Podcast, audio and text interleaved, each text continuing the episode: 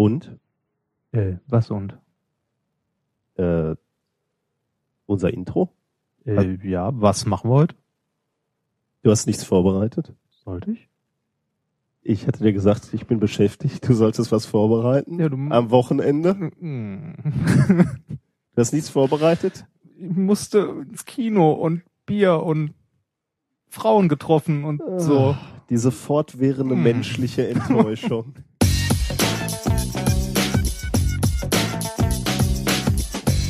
If, you, if you base medicine on, on science, you kill people. If you base the design of planes on science, they fly. Um, if you base the design of rockets on science, they reach the moon. It works, bitches. Methodisch inkorrekt, Folge 23, direkt aus dem Weißen Haus der Wissenschaft. Mit mir heute wieder mein Vizepräsident Reinhard Francis Remford. Good morning. Und ich bin der Reporter, der ihm ganz dicht auf den Fersen ist, Nicolas Wörl. Glück auf! Glück auf, genau. Glück auf. Direkt aus dem Ruhrgebiet. ah, Ja, ich guck gerade, äh, vielleicht merkt man das, ich guck gerade House of Cards, wenn ich noch, wenn ich noch Zeit finde. wie weit bist du? Ähm, ich bin jetzt in der, was haben wir denn? Äh, dritte Staffel ist die aktuellste? Echt ja, so weit? Ne? Ja. Oh, ich weiß gar nicht, wie weit. Ich Oder vertue ich mich jetzt? Ist das die zweite Staffel? hab- nee, dritte Staffel? ich weiß es nicht. Ich habe, glaube ich, in der zweiten irgendwann aufgehört. also die, die jetzt gerade rauskam, also das Gemeine ist ja, oder was heißt Gemeine, die wurde ja auf Netflix, wurden alle Folgen gleichzeitig online Ja. gestellt. Du konntest also am ersten Wochenende äh, alle Folgen durchgucken, Ah, was ich rein wann- zeitlich schon nicht schaffe. Wann kam das? Ja, vielleicht jetzt so vor vier Wochen oder so. Okay, Vielleicht, nee, da hatte ich keinen. Ja. ähm, Dann habe ich die noch nicht gesehen, aber bis davor habe ich es gesehen. Und dann begann im Internet der Wettlauf, wer als erstes diese Folgen durchgeguckt Ah. hat, quasi. Aber äh, da habe ich gar nicht so das Interesse dran. Also ich habe, äh, ich gucke Serien. Das Wo guckst du die denn dann legal? so kommen wir zum ersten wissenschaftlichen Thema. Ich habe die ja, äh, als ich die gesehen habe, legal auf Netflix geguckt. Ja, Mit Sehr interessant. Ja, Ja, ja, genau. Weiter geht's. ja, es gibt legale Möglichkeiten. Ja, kann tatsächlich. Man, kann man klar sagen. Ja.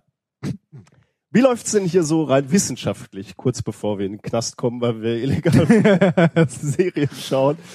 Äh, ich bin ein wenig im Stress. Ich auch. Ach, Ja, Ja, jetzt bin ich aber gespannt. Nee, ernsthaft.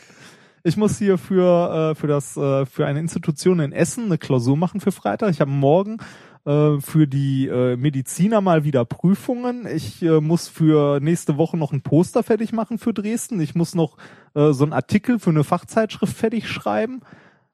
Und im Labor brennt's. mal wieder. Ich war gestern hier und gestern war Sonntag. der Herr Remford mit Ja. seiner mangelnden Was heißt Projektplanung. Ja, weil, hm. Na gut, im Anbetracht dessen erscheinen meine Probleme nur klein. ja, siehst du? Und ich möchte schon kaum noch davon sprechen. Ja. Nein, Probleme habe ich nicht. Ich habe nur Herausforderungen. Mein, äh, ein europäischer Projektantrag muss morgen um 12 Uhr in Brüssel auf dem Server liegen. Äh, 12 Uhr, welche Ortszeit? Brüsselzeit. Brüssel. Das ist die gleiche Zeitzone wie hier, Ja. oder? Ah. Ich meine, jetzt, ja Eine auch hier, interessante Frage, ja. Ja, ne, ich, meine, ist ne, wenn er da gerade so klick, Mist.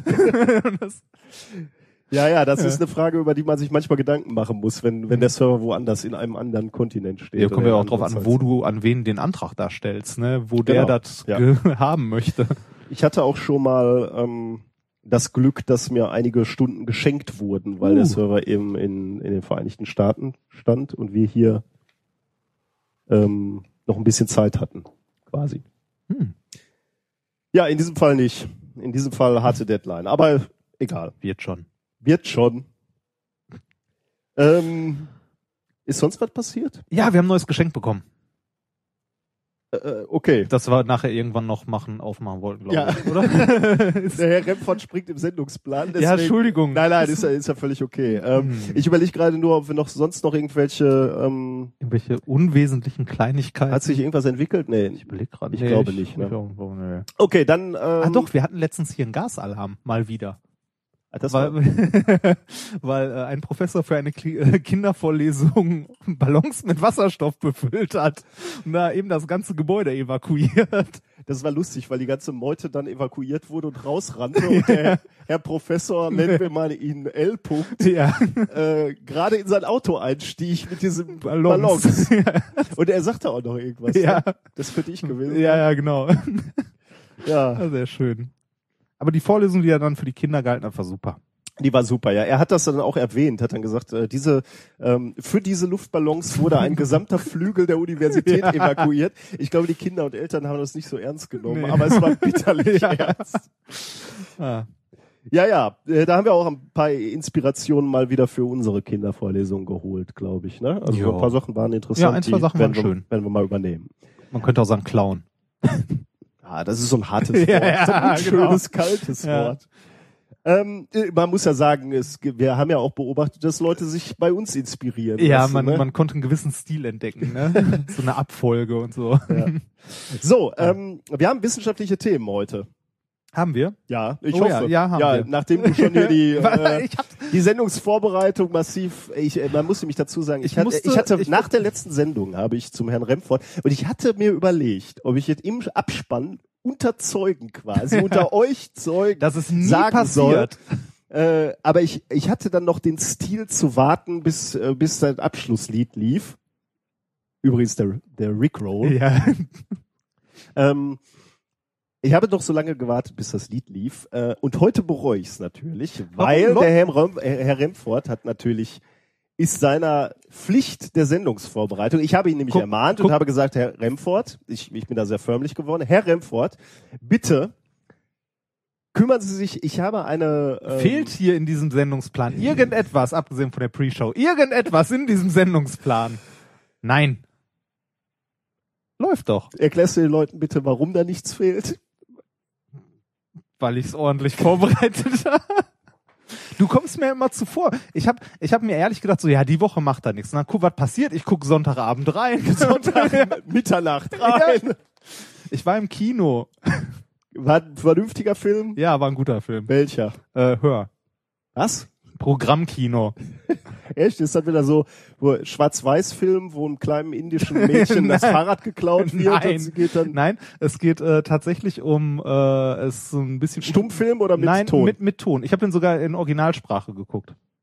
Was war die Originalsprache? Oh, na gut. Ja, mit Untertiteln, okay, aber das, die braucht man ja nicht.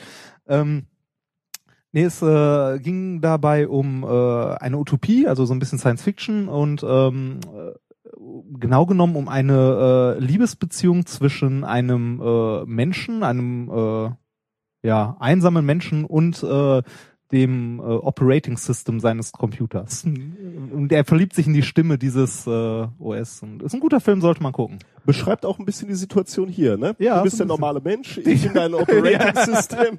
Nee, Du hörst immer mal wieder meine nein, Stimme. nein, nein. Das Ist doch keine Liebe. nee. nee. nee. Ich fördere Aber schön, und fordere schöner, schöner Film Tag- kann ich nur sehr empfehlen. Okay. Ja. Falls ihr noch So. Zeit habt, in, ins Programm Kino zu gehen, geht bitte.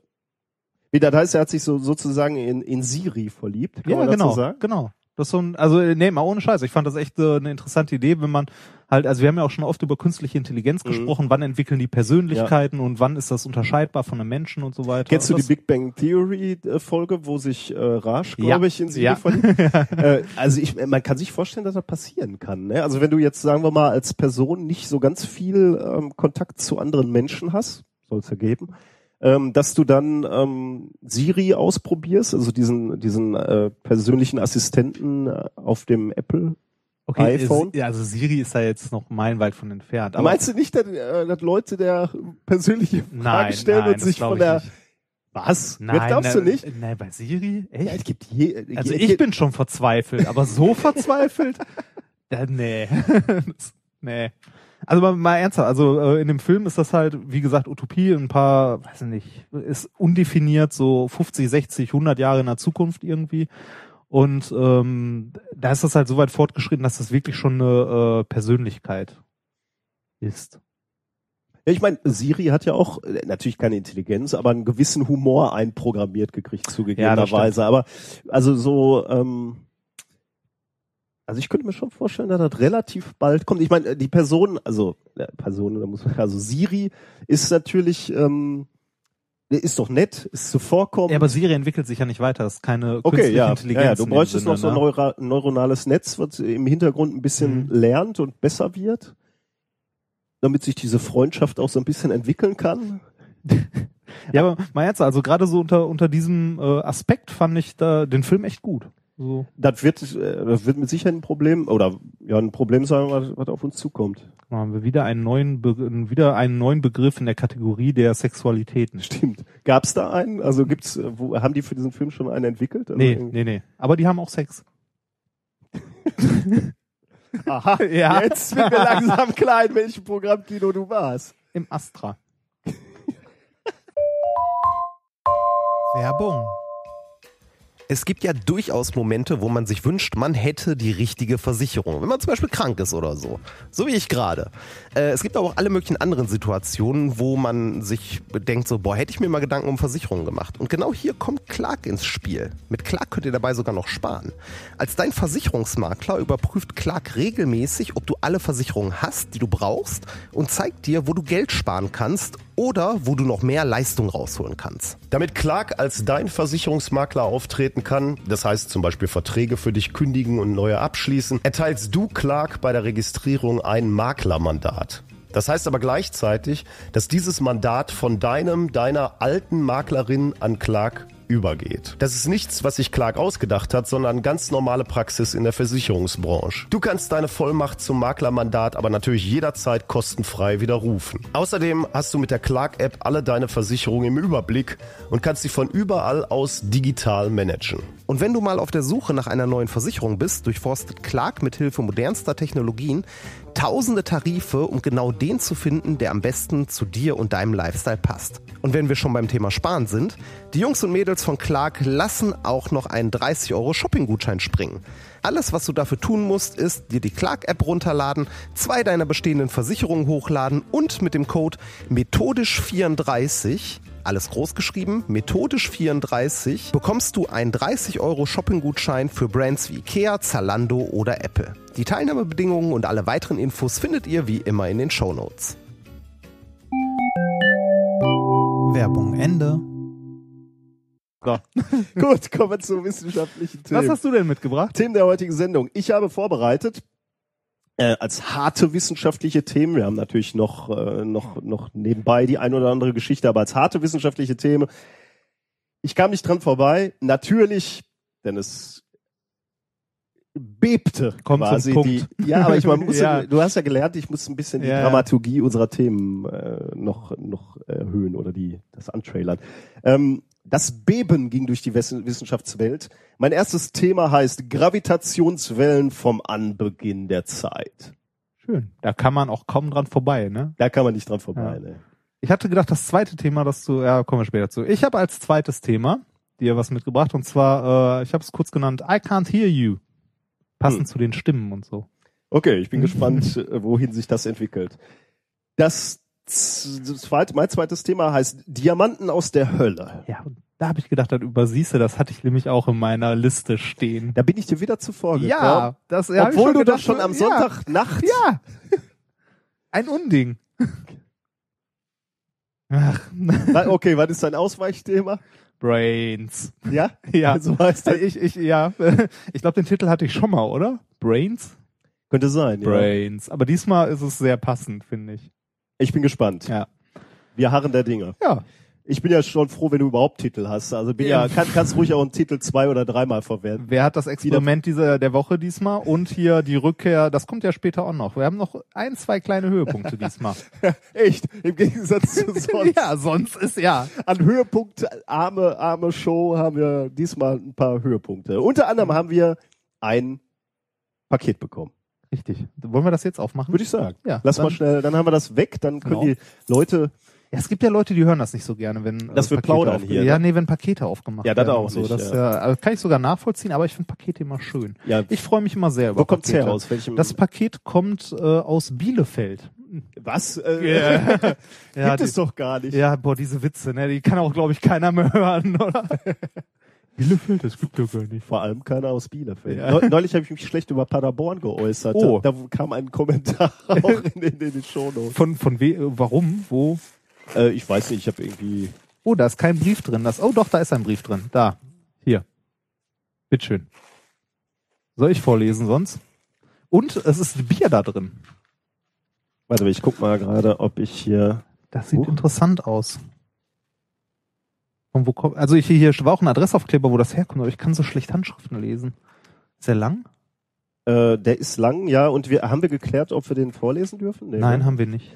Äh, dann machen wir es mal nicht. Ähm, er kommt aus dem Sauerland Aus dem Sauerland, ah. von Christian. Ähm, beschreib mal, was er uns geschickt hat. Ich fliege hier mal gerade drüber Ja. und versuche. Kannst du mal gucken, ob wir den vorlesen dürfen oder nicht. Oder Teile davon. Wir haben bekommen ähm, zwei äh, 05er Bier und zwar äh, sehen die Flaschen ziemlich cool aus. Das ist Turmweiße, steht da drauf. Ja, er, er schreibt hier, ähm, sehe ich, ähm, Etikett etwas ausgefallener im Hundertwasserstil. Das sieht ah, tatsächlich ja, stimmt, so aus. stimmt. Ja? Das ist tatsächlich. Also unten, Boah. das ist 100 Wasser aus, so wie eine Gruger. Hammer. Ja, das Schön. gut aus. Ein bayerische Weißbier-Spezialität. Feines naturtrübes Hefeweizen, die Turmweiße. Äh, das einzigartige Bier- und Kunsterlebnis. Siehst du? Kultur. Ach, guck mal. Was denn? Ich, ähm, Möchtest du doch vorlesen? Zum Teil, ja. Dann also ähm, ich bin, ähm, warte mal, wo müssen wir anfangen? Äh, Etikett etwas ausge... Also ich fange jetzt mal hier ähm, mitten im Brief vor, weil es äh, nicht nicht uninteressant. Etikett etwas ausgefallen im Hundertwasserstil. Ich hoffe also, ihr habt Freude an der milden Gabe und macht fleißig weiter im Zwei-Wochen-Takt weiter. Wie ihr seht, liegt dem Bier eine kleine Visitenkarte bei. Oh, Moment. Hat der Herr Remford natürlich Na, na, das- geschaut. Die habe ich noch. Hier ist so viel Verpackungs. Dabei handelt es sich allerdings nicht um die Brauerei. Nein, da liegt keine Visitenkarte bei. Im Brief.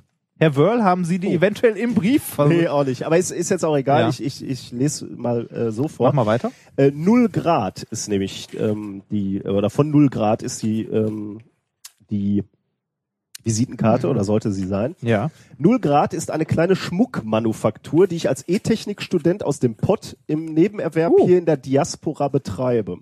Ich habe mich sehr gefreut, als Nikolas den Link bei Twitter gepostet hat. Nun Oh. bin ich als Student mit einem sehr knappen Budget geschlagen und kann mir daher auch keine richtige Werbung leisten. Deswegen würde ich mich natürlich riesig freuen, wenn ihr mich und mein kleines Geschäft in eurem Podcast erwähntet. Vielleicht gibt es ja den einen oder anderen Nerd, der seine Liebste adäquat beschenken mag. Ich hoffe, dieses Ansehen ist kein Anschlag auf den Po- Podcaster-Ethos. Äh, ja, schon, aber du hast Was? uns ja mit Wie? Bier bestochen. das- Äh, ich dachte, ich probiere es einfach mal aus. Sollte nicht ges- äh, gehen, lasst euch das Bier trotzdem schmecken und lasst mich wissen, ob es den Geschmack getroffen hat. Grüße aus dem tiefsten Sauerland von Christian, ich glaube, dann kann ich es vorlesen, Christian Schnick. Ähm, die Website ist nullgrad.de. Ähm, Wie hieß der Laden? Was? Null Wie Grad. Null Grad.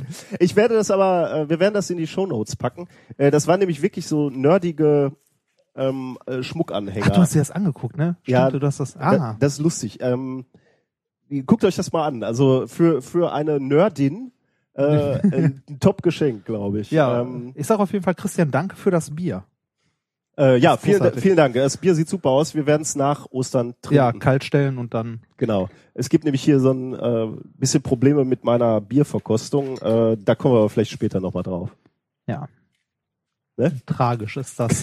Zutiefst tragisch. Warum trinke ich eigentlich kein Bier? Ähm. Ach, komm. gut, haben Ja. wir das, oder? Ja, haben wir's. Vielen, vielen Dank nochmal. Und auch der Aufruf an andere, falls ihr für eure kleinen Internetgeschäfte machen wollt. Wir sind im Moment billig zu haben. noch. noch sind wir billig zu haben. Ähm, ist dir mal aufgefallen, dass wir immer Alkohol geschenkt bekommen? Ja, da, da könnte man mal drüber nachdenken. Ja. Naja, aber ich bin, ich bin, also ich bin der Letzte, der sich darüber beschwert. Um Also, ja. Ach, na. Äh, wir hatten noch, ähm, wo wir gerade bei äh, Zuhörern sind, noch eine Zuschauerfrage vom letzten Mal, die wir letztes Mal aufgeschoben hatten, weil äh, das sonst alles ein bisschen zu lang geworden wäre. Und zwar äh, hatte Max ja letztes Mal was gefragt zum Thema äh, hier elektromagnetische Strahlung, was kommt durch den Karton durch und was nicht. Und das haben wir ja beantwortet, wobei wir da äh, noch ähm, in den Kommentaren hat noch jemand ergänzt, dass man ja doch ein bisschen genauer unterscheiden sollte zwischen ähm, ich weiß nicht mehr, was war es nochmal? Ah, Genau, Strahlungsintensität und Strahlungsenergie.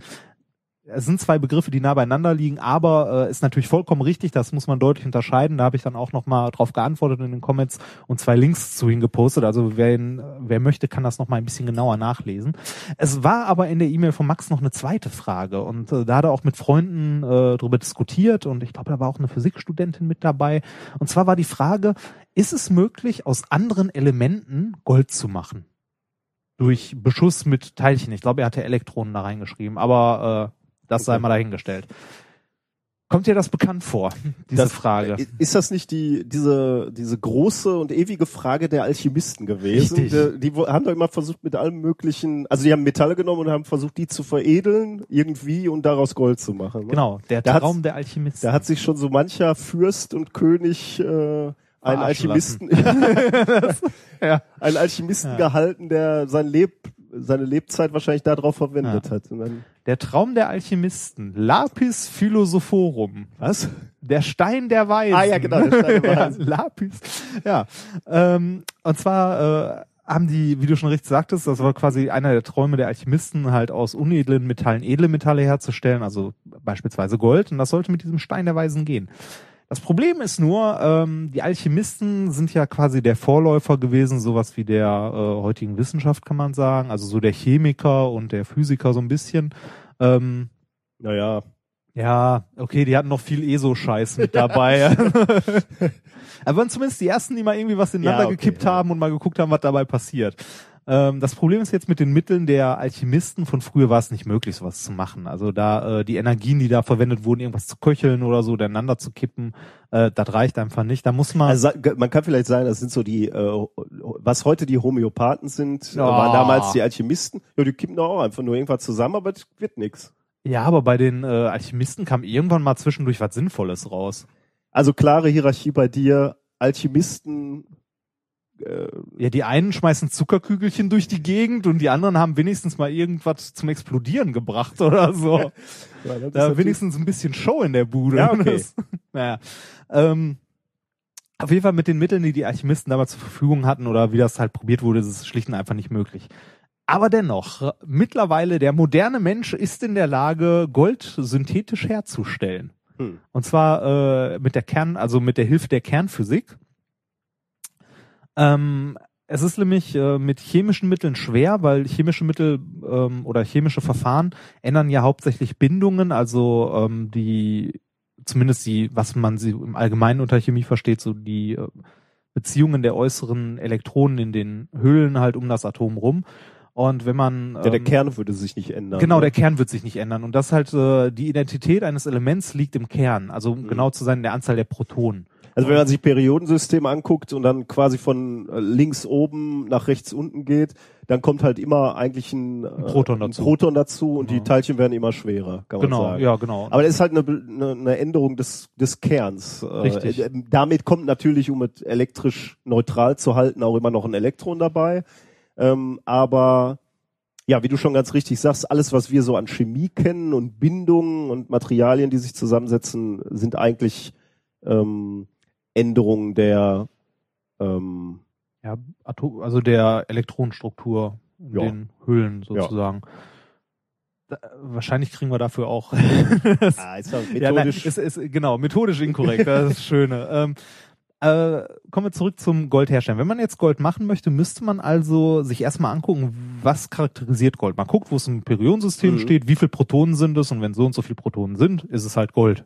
Mhm. Dann nimmt man sich was, was in der Nähe liegt, wenn man das jetzt machen möchte und würde jetzt sagen, äh, zum Beispiel Quecksilber liegt direkt daneben. Ähm, Das ist ja auch interessant irgendwie, ne? Also manchmal so im Periodensystem. ja, ja, ja. Quecksilber direkt neben, ist offensichtlich ein leichter oder? Äh, warte mal, äh, das hat ein Ja, ein drunter. Genau. Willst ja, Ja. vermutlich, äh, also so zwei, zwei Materialien, die so schrecklich unterschiedlich sind eigentlich, Gold und Quecksilber. Ja, das, Aber, aber äh, halt Nachbarn im Periodensystem. ja, genau. Also du, das, es fehlt halt ein Elektron und ein Proton. Ja, und dann hast genau. du ein völlig anderes Material. Das ist ja schon immer spannend. faszinierend, ne? Ja. Und genau äh, da liegt auch der Punkt. Also nachdem man verstanden hat, ähm, dass die Elemente durch ihre Kerne definiert sind und dass man im Grunde die Kerne ändern muss oder kann und mittlerweile oder beziehungsweise in der neueren Zeit dann auch in der Lage war, halt Kerne also ich meine, wir kennen es ja, wir können Kerne spalten im Atomkraftwerk, man kann Kerne fusionieren mit hohen Energien. Äh, Und seitdem der Mensch in der Lage ist, so hohe Energien aufzubringen, ist man auch in der Lage, quasi künstlich Gold herzustellen. Eine Möglichkeit dafür, also es gibt mehrere, eine wäre, ähm, Quecksilber zu nehmen, das Isotop äh, mit der äh, Gesamtnuklidzahl 196. Ich weiß nicht, wie viel Protonen das jetzt sind, müsste ich nachgucken, aber ist egal. Ähm, das Ganze dann in äh, einem Kernprozess, also in einem, ähm, wie nennt man das? Kern, nee, Kernchemie ist das falsche Wort. Ähm, in einem, sagen, machen wir es einfach, in einem Reaktor. also beispielsweise in einem Atomkraftwerk, also bei einem atomaren Prozess, ähm, könnte dieses äh, Isotop langsame Neutronen einfangen. Das hat man ja zum Beispiel in einem Atomreaktor, langsame Neutronen, die da verlangsamt werden für die Kernspaltung und so weiter. Ähm, durch Neutroneneinfang wird das Ganze zum ähm, zu einem Isotop werden, das äh, instabil ist, äh, 197 Quecksilber, Hm. und dann durch Elektroneneinfang, das wäre äh, einer der Elektronen in der Atomhülle, äh, wird vom Kern absorbiert und ein Proton wird zu einem Neutron. Okay, Das heißt, Quecksilber ist eins über Gold. okay, ja. Eigentlich. Also, Ja. ähm, und es entsteht äh, das äh, Goldisotop 197. Das heißt, es entsteht, also kurz gesagt, ja, man kann Gold machen, äh, wenn man ähm, auf die entke- äh, entsprechenden Kerne mit Neutronen draufballert. Man kann auch äh, Gold erzeugen, indem man ähm, sich Quecksilber nimmt, also das entsprechende Isotop, das auch relativ selten ist, und da einfach mit, äh, also mit Neutronen draufballert in einem Teilchenbeschleuniger. Äh, das hatte ich Ähnlich. mal gelesen. Genau, ja, das, das geht auch. Dazu gibt's auch ein Paper, das wir verlinken. Das in den Shownotes. Ähm, das ist von 1941. Ach, so Also, früh. Ja, genau, das ist schon relativ früh. Erschienen im äh, Physical Reviews, äh, Review Letters. Ähm, es ist sogar noch früher passiert. Also zumindest sagte die Wikipedia, Mhm. ähm, ohne Quellenangabe, dass es in den 20ern auch schon Japaner gemacht hat. Mhm. Mit der gleichen Methode. Aber da war kein Verweis auf irgendein Paper. Ich habe deshalb das mal in die Shownotes gepackt, weil dazu gibt's auf jeden Fall ein Paper. Ähm, kleine Frage. Ja. Kann man damit Geld verdienen? Da kommen wir zu dem Punkt, warum Gold immer, ne? da kommen wir zu dem Punkt, warum Gold immer noch teuer ist. Also, die, die Mengen, von denen wir da reden, sind winzig. Äh, ganz zu schweigen davon, äh, wenn man das ganz, also ich meine, winzige Mengen sind prinzipiell ja kein Problem. Dann macht man einfach mehr. Das Problem ist, äh, die Energie, die man aufbringen muss, ist halt äh, unglaublich hoch. Mhm. Also man, äh, also ich meine, wir, wir reden hier von ähm, Prozessen, die zum Beispiel in einem Kernreaktor ablaufen, also äh, unglaubliche Energien oder in einem Teilchenbeschleuniger. Äh, es lohnt sich einfach nicht. Also die Energie, die man da verbrät, kostet mehr als das, was das Gold wert ist, was da hinten nachher rauskommt. tja, Gibt's ja häufiger sowas. hab ich schon mal von gehört, ja. Ja. Das heißt, Kurz gesagt, um die Frage, um die Zuschauerfrage von Max äh, oder Zuhörerfrage von Max kurz zu beantworten. Ja, man kann Gold synthetisch herstellen und zwar auch schon sehr lange, aber es ist nicht wirtschaftlich. Also der einzige Grund, warum man es nicht macht, ist es ist nicht wirtschaftlich. Im Gegensatz, also äh, Gold in Afrika außer Erde zu kloppen, kloppen zu lassen, ist immer noch billiger als Gold, äh, Gold synthetisch herzustellen. Und solange das so bleibt, wird es nicht passieren. Ganz davon abgesehen sind die meisten Goldisotope, die dabei entstehen, auch noch so ein bisschen radioaktiv. Das will man ja auch. Wobei hat man eine schöne warme Kette oder einen Ja. warmen Ring. Ja, schön. Ja. Ähm, interessantes Thema. Danke Ja. für die Frage und danke für die Beantwortung. Immer wieder gerne. Ähm, ihr kommt mittlerweile zu einer Rubrik Previously on Stem Cell Research. ja, ich. Ge Äh, geht's, immer noch um die gleiche Gruppe? Ja, oder eine andere? natürlich. Nee, nee, weil, nee, tatsächlich. Ich habe heute noch über einen äh, Artikel gestoßen. Ich habe ihn leider nicht ganz gelesen. Da ging es auch um äh, Stammzellen aus einem Bluttropfen. ah, okay. Oder so. Und ich habe schon gedacht, das würde in die Richtung gehen. Nee, wir sind äh, im Ah. Moment, wir verfolgen beharrlich das Nature Paper. was eigentlich mit Sturm des Wissens? Geht's da auch irgendwann Nee, mal aber wir haben ja jetzt hier Ah. unsere eigene Ja. ähm, äh, Soap quasi, unsere Wissenschaftssoap. Ähm, du weißt noch, Ergebnisse, ähm, also äh, Säurebehandlung von, ähm, von Zellen, dadurch wurden wieder ähm, Stammzellen, äh, oder wurden, äh, es wird behauptet in einem Nature-Artikel, äh, Artikel, werden Stammzellen erzeugt, bisher aber nicht reproduzierbar. Das ist das, was vorher passierte. Mm, ja. Also mit okay. einer, mit einer revolutionären, einfachen Methode. Ja, eben diese Säurebehandlung, ne? Einfach Ja. nur ganz einfach mit Säure übergießen quasi. Äh, das Riken-Institut, das ist das Institut, wo die Wissenschaftler, die meisten Wissenschaftler von diesem Artikel beschäftigt sind, sah sich nun genötigt, eine Pressekonferenz zu geben Oh. am 14. März, äh, um, um mal Stellung zu nehmen zu diesen ganzen äh, ähm, Beschuldigungen oder Anschuldigungen. Und es wurden ähm, ein paar Statements verlesen oder vorgetragen quasi. Also das Riken-Institut hat also auch gesagt, also äh, um nochmal klar zu sagen, Riken-Institut ist das Institut, wo die meisten Wissenschaftler aus dieser Studie arbeiten. Ähm, unter anderem die Erstautorin Haruko Obokata, die hübsche Ah, ja, junge die- ja, ja, ich, 30-Jährige. ich erinnere mich. Ähm, Uns, unsere Nele sozusagen. Ja, genau. Schön. Ja. Ja. Ähm, also, das Riken-Institut hat auf dieser Pressekonferenz gesagt, äh, erstens, ähm, tatsächlich konnten die Experimente zu diesem, also diese revolutionären Experimente im Moment noch nicht äh, reproduziert werden. Nicht mal von äh, Teruhiko Wakayama, das ist der Letztautor einer der Studien. Also selbst der hat sich nochmal rangesetzt und versucht, das zu reproduzieren, hat es auch nicht hingekriegt. Ähm, Reiken, du erinnerst dich, letztes Mal habe ich so ein bisschen berichtet, was für Ungenauigkeiten in der Publikation aufgetaucht sind. Äh, Fotos äh, kopiert, Ah, ja, ja, äh, ja, aus einer anderen Veröffentlichung äh, mehrfach aufgetaucht und so. Also ähm, das Riken-Institut sagt jetzt, ja, Daten, ähm, die, die Daten oder die Ungenauigkeiten in der Datenauswertung und die Aussagen, die in diesen beiden Publikationen getroffen werden, sind zwar ähm, oder die Anschuldigungen daran sind zwar schwerwiegend, man muss immer genau gucken, welche Worte gewählt werden, schwerwiegend, aber bis jetzt kann man kein mutwilliges wissenschaftliches Fehlverhalten sehen. Hm. Ähm, die erste Autorin, die hübsche Haruko Bokata, 30 Jahre, äh, schiebt bisher alles auf Übermüdung und versehentliches Vertauschen des Bildmaterials. ähm, Die hat doch wahrscheinlich echt am wenigsten Schuld an dem ganzen Mist, oder? Meinst du? Ja, ich glaube schon. Ich weiß, ich weiß ja, das, ist doch- das ist doch immer so. Da kommt der Prof daher und sagt, hier, mix das mal zusammen, schreib mal, hier ist immer noch nicht fertig. Ja, sie ist, äh, du darfst nicht glauben, dass sie nur äh, quasi, weil, weil ich mal so sag, die Junge, äh, die ist Ja. jetzt nicht so eine kleine Studentin, die ist so ein, so ein Rising Star, sagen wir mal. Die steht unter einem extremen Druck. Also sie wurde halt über diesen Erfolg äh, ganz nach oben gespült. Ähm, ist, ist auch schon Professorin. Äh, Echt? Und, ja, ja. Mit 30? Ja. Und äh, da kannst du dir vorstellen, steht die unter einem enormen Erfolgsdruck. Und deswegen, äh, sie ist ja die äh, ähm, erste Autorin und äh, Mhm. ja. Ähm, jetzt wurde gefunden, dass äh, Teile äh, dieses Nature-Artikels, ähm, also eher un oder weniger wichtige Teile des Papers, ähm, wo sie äh, wo sie beschreiben, wie sie sich die Chromosomen unter einem Mikroskop anschauen, äh, praktisch identisch kopiert sind aus einem anderen Paper, äh, Multicolor, ach ist auch egal, wie der Titel heißt, äh, von deutschen Wissenschaftlern. Das ist doch schon wieder hart. Ja. Ne? Ähm, Echt eins zu eins kopiert? Also nicht eins zu eins, aber also der Wortlaut ist nearly identical. Da kannst du dir dann überlegen, Okay, was ja. das zu, zu, zu bedeuten hat.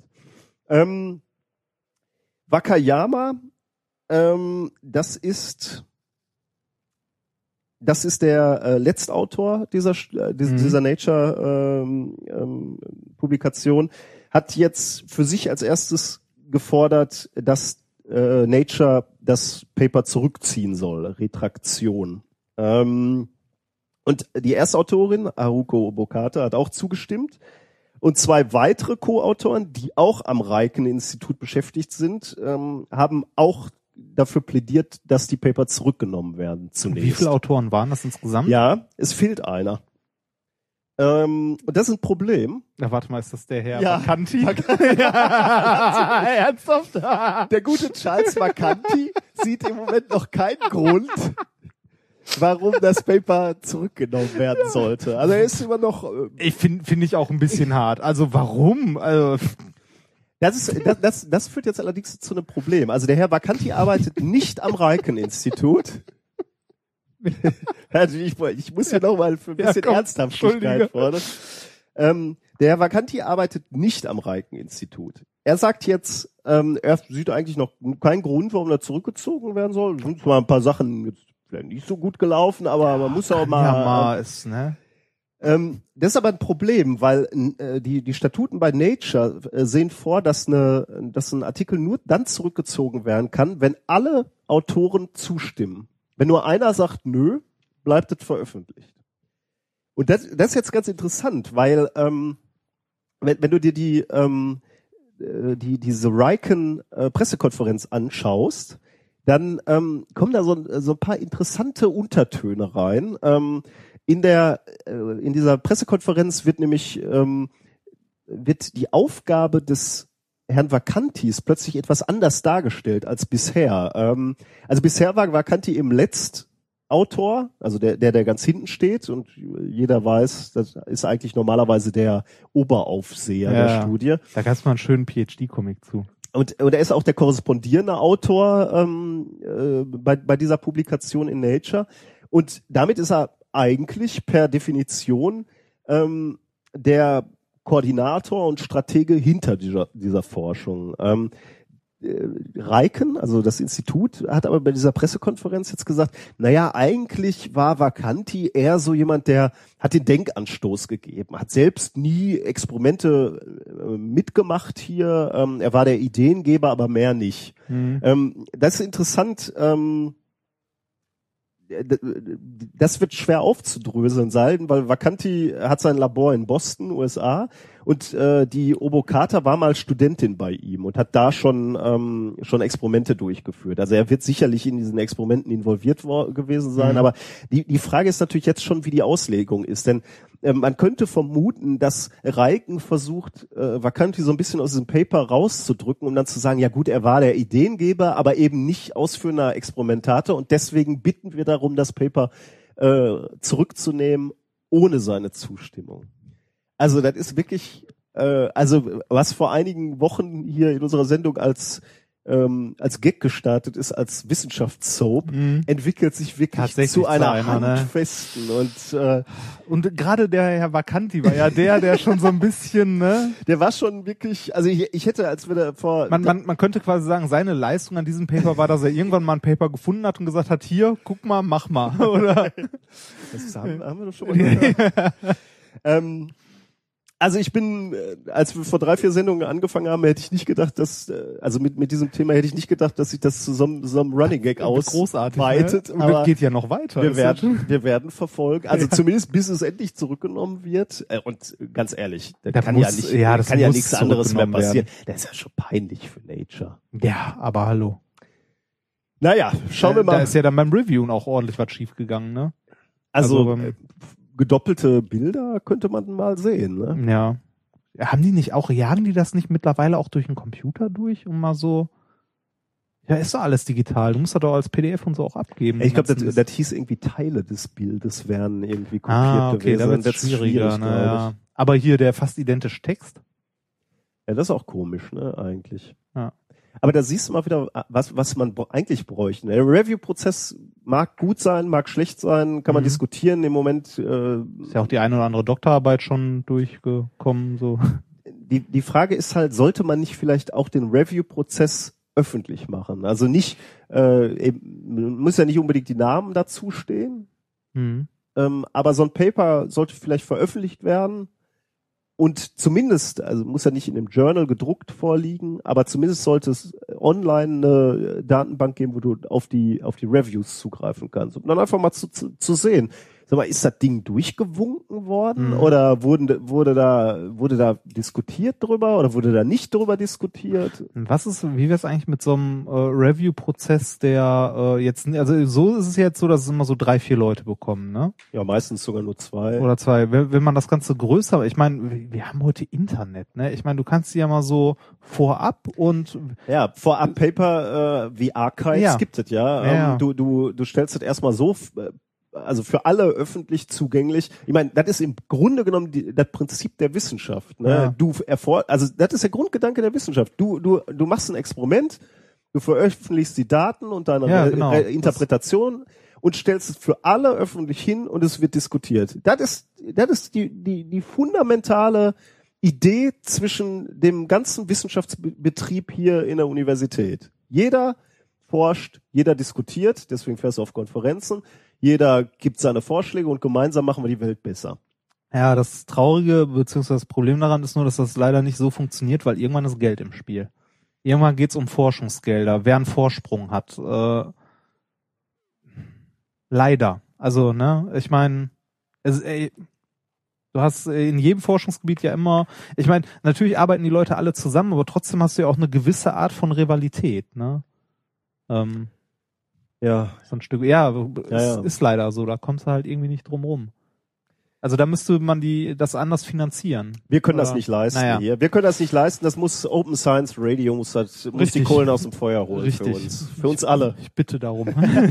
Ja, Ja, so vier Wochen geben wir den Jungs. ja, und dann, Dann möchte ich hier eine Lösung auf dem Konzept- Tisch sehen. Das, Ja, äh, okay. wenn nicht, höre ich das nicht mehr. So.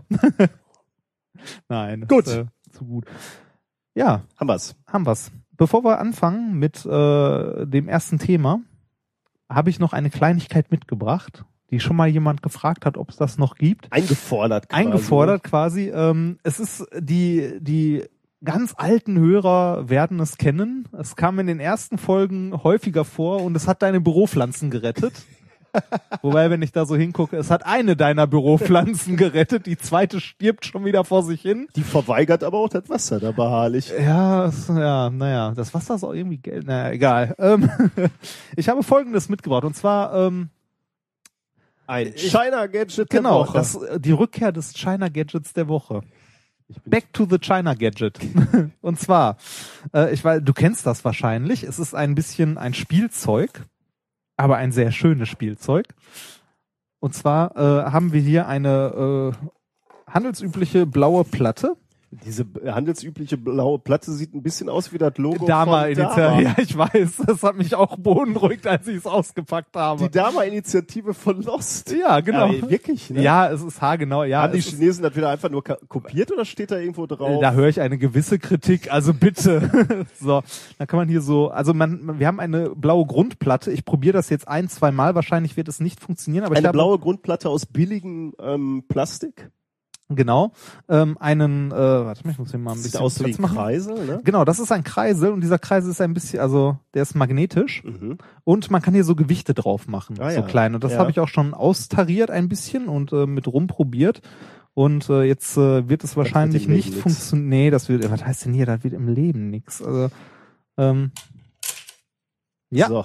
du hattest recht, es wird im Leben nix. Also die, die ganzen äh, kleinen Plättchen und Gewichte, die äh, der Herr Remford hier mühselig draufgestöpselt hat, sind gerade Haben sich gerade. bedrohlich durch mein Büro geflogen. Guck mal, siehst du die noch irgendwo rumliegen? Weil die waren Ein sorgfältig optimiertes System. Das ist, ja, weißt du, wie lange, weißt du, wie viel Arbeitszeit ich dafür verbraten habe? Nee, warte mal, das, ähm, das bekomme ich. Ja, aber für den Fall, dass es nicht funktioniert, kennst du die Dinger? Weißt Ja, du, was der- passiert? das Ding ja, fliegt, ne? ne? Ja, Schwebt. genau. Das Ding schwebt. Und jetzt muss ich mal gucken, ob ich an das letzte Plättchen noch rankomme. Ja, komme ich. Äh. Ich habe ehrlich gesagt, äh, ich habe dieses äh, äh, Spielzeug auch. Ich habe ähm, ich habe mit meinem Vater, der auch Physiker ist, äh, die schöne Tradition, dass wir uns zu Weihnachten immer ähm, wissenschaftliches Spielzeug schenken. Und er hat mir äh, zu einem Weihnachten hat er mir eben dieses äh, geschenkt. Aber nicht ähm, genau das, sondern das. Nee, in- was in- ordentliches. ja, was? ja, So. was hat das wieder gekostet? Ich weiß- Nee, sag mal. Weißt du? Äh, ich äh, guck mal in die, äh, klick mal auf die Shownotes. Ich habe den Link davon, äh, also den eBay-Link in die Shownotes gepackt. Dauert dann drei, vier Wochen, bis es da ist. Aber es ist eine, äh, eine nette Spielerei. Hier, guck, da, guck, guck. Kannst du denn auch erklären? Ja, kurz Fast. abgehoben. Ja, noch. Kannst du denn auch erklären, warum dieser? Ja, kann ähm, ich. Dieses. Erstmal, erstmal muss man ja erklären, was das überhaupt ist. Ja, dann Äh, in der Zeit, wo ich das hier mal kurz probiere, erklärst du mal kurz, was du siehst. was ich sehe. Oder sie, du, was du siehst. Also du hast einen, du hast einen Kreisel, den du jetzt hier ähm, auf dieser blauen Basisplatte. drehen lässt. Genau. Ähm, und der Herr Remford hat da noch so eine, äh, und darunter ist noch so eine kleine Hilfsplastikscheibe, die er dann leicht anhebt und äh, auf der sich der Kreisel dann bewegt und man ähm, Ja, fast. wahrscheinlich. aber er hebt ihn dann halt über diese blaue Grundplatte an und dort äh, wahrscheinlich liegt hier noch irgendeins der Gewichte auf dem Boden. Das, äh, schwebt dann der Kreisel von ganz das ist alleine. nämlich sehr empfindlich, was diese Gewichte angeht. Äh, ich finde das ein super schönes Spielzeug. Ähm, ja, ich habe dazu auch, äh, ich habe dazu übrigens auch ein Video gemacht, das wir online stellen können, ähm, weil ich wusste, dass dieses dieses Austarieren immer ein bisschen äh, ein bisschen frickelig ist und ein bisschen äh, Arbeit kostet. Und äh, naja, es wird jetzt auch ein bisschen lang für den ja, Hörer. es, es wird ein bisschen lang für den Hörer, du hast recht. Auf jeden Fall, ähm, kennst du dieses Prinzip, also diese, dieser Kreisel schwebt ja, ne? Also wenn er einmal angedreht ist, man den leicht angehoben hat, schwebt er. Kennst du das Prinzip? Hast Selbstverständlich Antigravitation. richtig. ähm, nee, mehr ernsthaft. Also äh, kannst du dir eine technische Anwendung dafür vorstellen, wo man sowas gebrauchen könnte? Schwebende Dinge. Ja, also so, so schwebende Kreisel, die auf einem Magnet schweben. Gyroskopen. Kannst du jetzt mal aufhören, damit rumzufummeln? Ja, komm, einen Versuch, einen will ich noch. Dann, dann lasse ich's liegen. Ich- ich- ähm, Ich weiß jetzt, wo, wo hier diese, äh, Ja, wo komm, die ist. Sendungsvorbereitung Ja, Entschuldige. ist. Du hast das ganze Wochenende von Nein. wegen Frauen und Alkohol, du hast die ganze Wochenende an diesem billigen Plastikding rumgesessen. Ja. nee, äh, tatsächlich habe ich das äh, hier nur einmal im Büro eine halbe Stunde gemacht. Ach, Ähm, Arbeitszeit. ja, es- ja, ist doch Vorbereitung hierfür. Das ist dein Stress, ne? Das ist dein Stress, den du hast. Das liegt hier schon über eine Woche rum. Das 10 Euro kostet das Ding. Sehe Ja. ich gerade bei Ebay. 10 Euro. inklusive Versand. Du, du unterstützt Kinderarbeit, ne? Ja, ist dir das klar? Ich muss dir vorwerfen, Das dass du nicht nur Presse- stinkefaul bist, sondern auch noch gefallen. moralisch völlig verdorben. Keine Lust mehr. Ich, such, ich suche in diesem Zusammenhang einen Podcaster, der redlich ja. interessiert an der Wissenschaft ist. ja. nee, ernsthaft mal, also nochmal zurück, ernst. Man hat diesen Kreisel, der schwebt halt. Ähm, der schwebt, also im Grunde der Kreisel besteht aus einem Magneten und diese Bodenplatte besteht aus einem Magneten, die sich gegenseitig abstoßen. Normalerweise würde man ja jetzt erwarten, dass das einfach wegfliegt und nicht darüber stehen bleibt. Jetzt hat dieser Kreisel, wenn er sich dreht, aber einen gewissen Drehimpuls, also eine sogenannte Kreiselkraft. Ja, ja. Also er möchte äh, in der Richtung, in der er steht, stehen bleiben, erhalten bleiben. Das ist das Gleiche, was einen beim Fahrradfahren äh, halt oder beim Motorradfahren auf zwei Rädern hält, dass man sich nicht aufs Maul legt. Der Drehimpuls der Räder, der erhalten bleiben möchte. In diesem Fall ist es halt der Kreise. Wenn er ordentlich austariert ist, dann ähm, ist die Kraft der Magnete an einem gewissen Punkt, also die abstoßende Kraft und die Schwerkraft genau in Waage, dass sich das Ganze halt in der Schwebe hält und der Drehimpuls stabilisiert das Ganze dann, dass das halt wirklich so stehen bleibt. Und du könntest das ähm, aus dem Labor kennen. Und also Aus unserem Labor, ich ja, bin so, doch eher selten da ja, anzutreffen. deshalb sage ich ja, du könntest das aus unserem Labor treffen. Und zwar gibt es äh, bei uns ähm, verschiedene Pumpenarten und eine davon hat einen supergeilen Namen, auch wenn es im Grunde nur eine Turbine ist, ähm, also sieht aus wie eine Turbine, eine Turbomolekularpumpe. Ach, die stimmt. Ah, ja, stimmt. Ja, Genau, die, die- hat ein die- magnetisches Lager. Genau, die gibt's ne? auch magnetisch gelagert und die funktionieren sehr ähnlich. Das ist nämlich auch ein Magnet, äh, der das Ding in der Schwebe hält.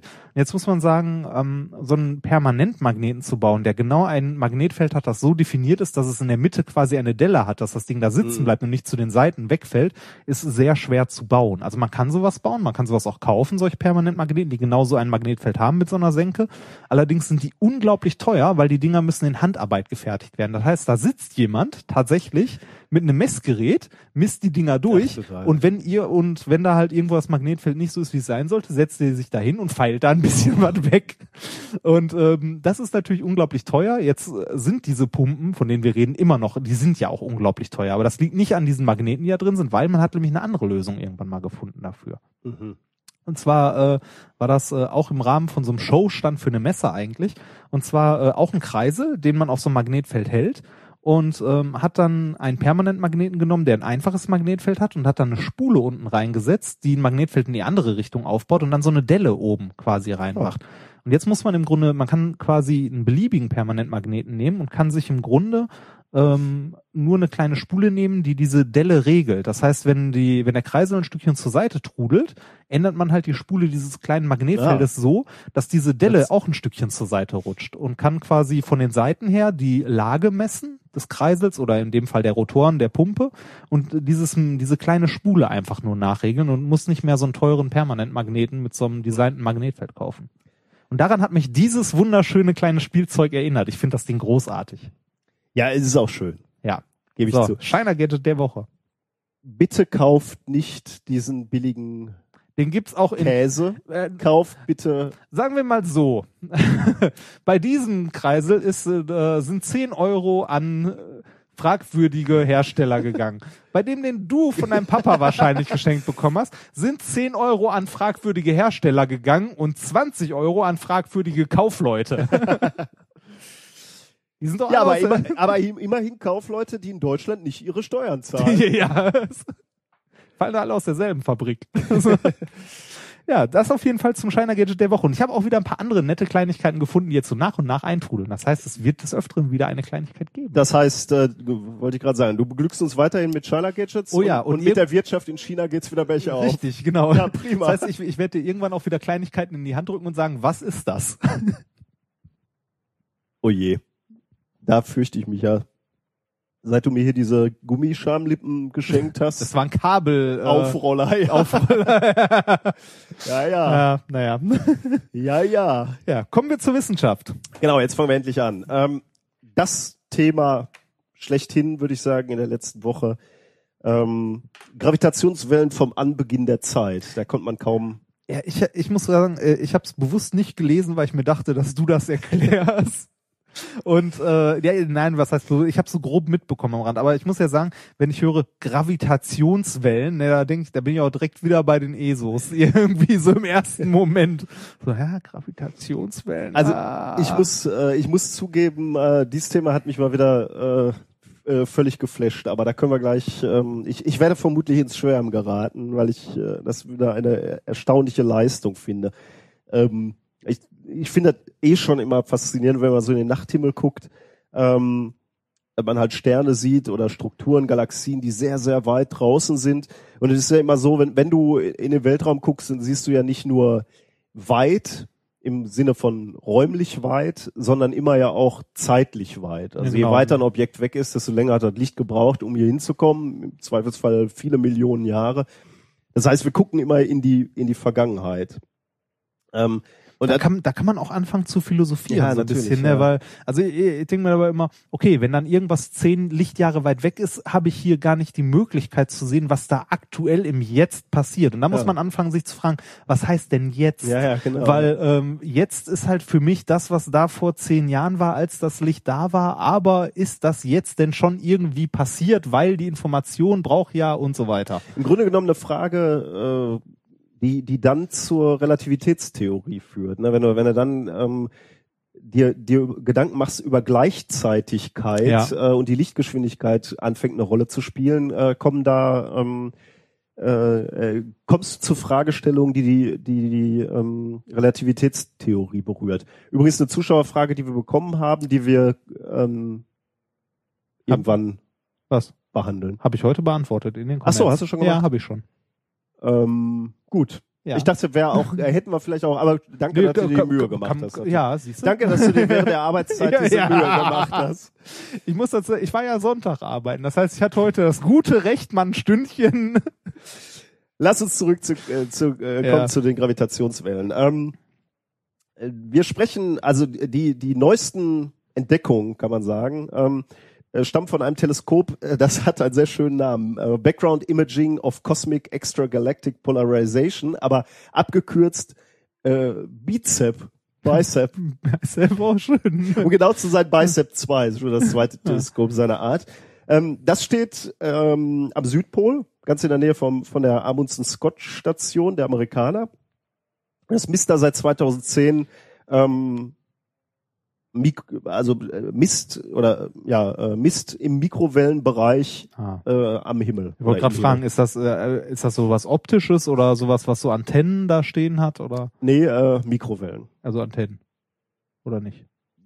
Technisch weiß ich gar nicht, ja, vermutlich, aber du willst ja irgendein bildgebendes Verfahren haben. Das heißt, du wirst äh, die technischen Details kann Ja, ich dir jetzt okay, gerade nicht ja. nennen. Ähm, also will, du willst ja schon ein Abbild haben, also du willst Ja, eine das Fläche schon. aufnehmen. Äh, ja, aber so Radioteleskope nehmen ja auch mit so Antennengrids quasi auf. müssten wir uns Ja. noch mal anschauen, wie, wie, Ja. wie das äh, rein technisch funktioniert. Ja. Also wir messen äh, in einem Frequenzbereich, der auch äh, oder der die kosmische Hintergrundstrahlung ähm, entspricht. Ähm, da haben wir, glaube ich, noch nicht drüber gesprochen, was die äh, kosmische Ich Hintergrundstrahlung gerade sagen, ist. ich glaube, das müsstest du mal kurz Ja, in so einem Nebensatz erwähnen. Äh, muss ich sowieso, weil es Ja. auch wieder faszinierend ist. Die, die kosmische Hintergrundstrahlung, alles hat ja mit dem äh, Urknall angefangen, ja. mit dem Big Bang. Und äh, da war es am Anfang heiß, laut. Nein, laut nicht. Also es war heiß und alles war an einem Punkt und äh, es ist explodiert. Wenn es so Ja. willst, expandiert. Mein Gott, jetzt muss ich, jetzt muss ich ein bisschen methodisch korrekter werden. Äh, das, äh, es ist als einem Punkt angefangen und der Raum hat sich geweitet. Ja, genau. Das, das ist auch was, wo es mit Vorstellen irgendwie eigentlich aufhört, ne? Weil es ist ja nicht irgendwie, dass sich, äh, dass alle Masse in einem Punkt im Raum war, sondern dass der Raum, der Raum in, da, ja, ja, genau. genau. so, hä? Nicht mal der Raum war da, genau, ja. Also selbst der, der hat sich zu dem Zeitpunkt zu Beginn ähm, gebildet, ja. Ähm, die, die Hintergrundstrahlung oder das, was wir jetzt noch sehen als Hintergrundstrahlung, ist eine Strahlung, die ist dann entstanden 380.000 Jahre nach dem Urknall. Ähm, da, da müssen wir vielleicht äh, mal, mal kurz drüber sprechen, warum die sich gerade da ähm, gebildet hat. Ähm, Was ist das? Das ist ein Rauschen, das ich immer messe, ne? Oder? genau, ja. Also, ein, okay. eine, also ein Rauschen, ja, könnte man sagen, eine Stra Strahlung ist es. Ja, ja, ne? also, also ein Rauschen mit einem charakteristischen, mit einer charakteristischen Welle. genau, ja. okay. Ja. Ähm, äh, gucken wir uns einfach mal, dann wird's glaube ich klarer, wenn wir uns angucken, wo wo stammt die her? Ähm, Mhm. äh, vor diesen 380.000 Jahren nach dem Urknall, ne, gehen wir mal in, in den Zeitrahmen vor diesen, bevor sich diese Strahlung gebildet hat. Vor diesem Zeitpunkt war's heiß. Das hatten wir. Ja. Sehr heiß. Also um genau zu sein, äh, war es so heiß, dass sich nicht mal die Elektronen, über die du gerade gesprochen hast, schon äh, nicht an, an positiv geladene Atomkerne binden konnten. Also es gab keine Materie, wie wir es kennen. Es gab keine Atome, wie wir sie kennen. Ähm, alles waren halt äh, Elementarteilchen, die so für sich rumgeflogen sind und natürlich mit sich gestoßen haben.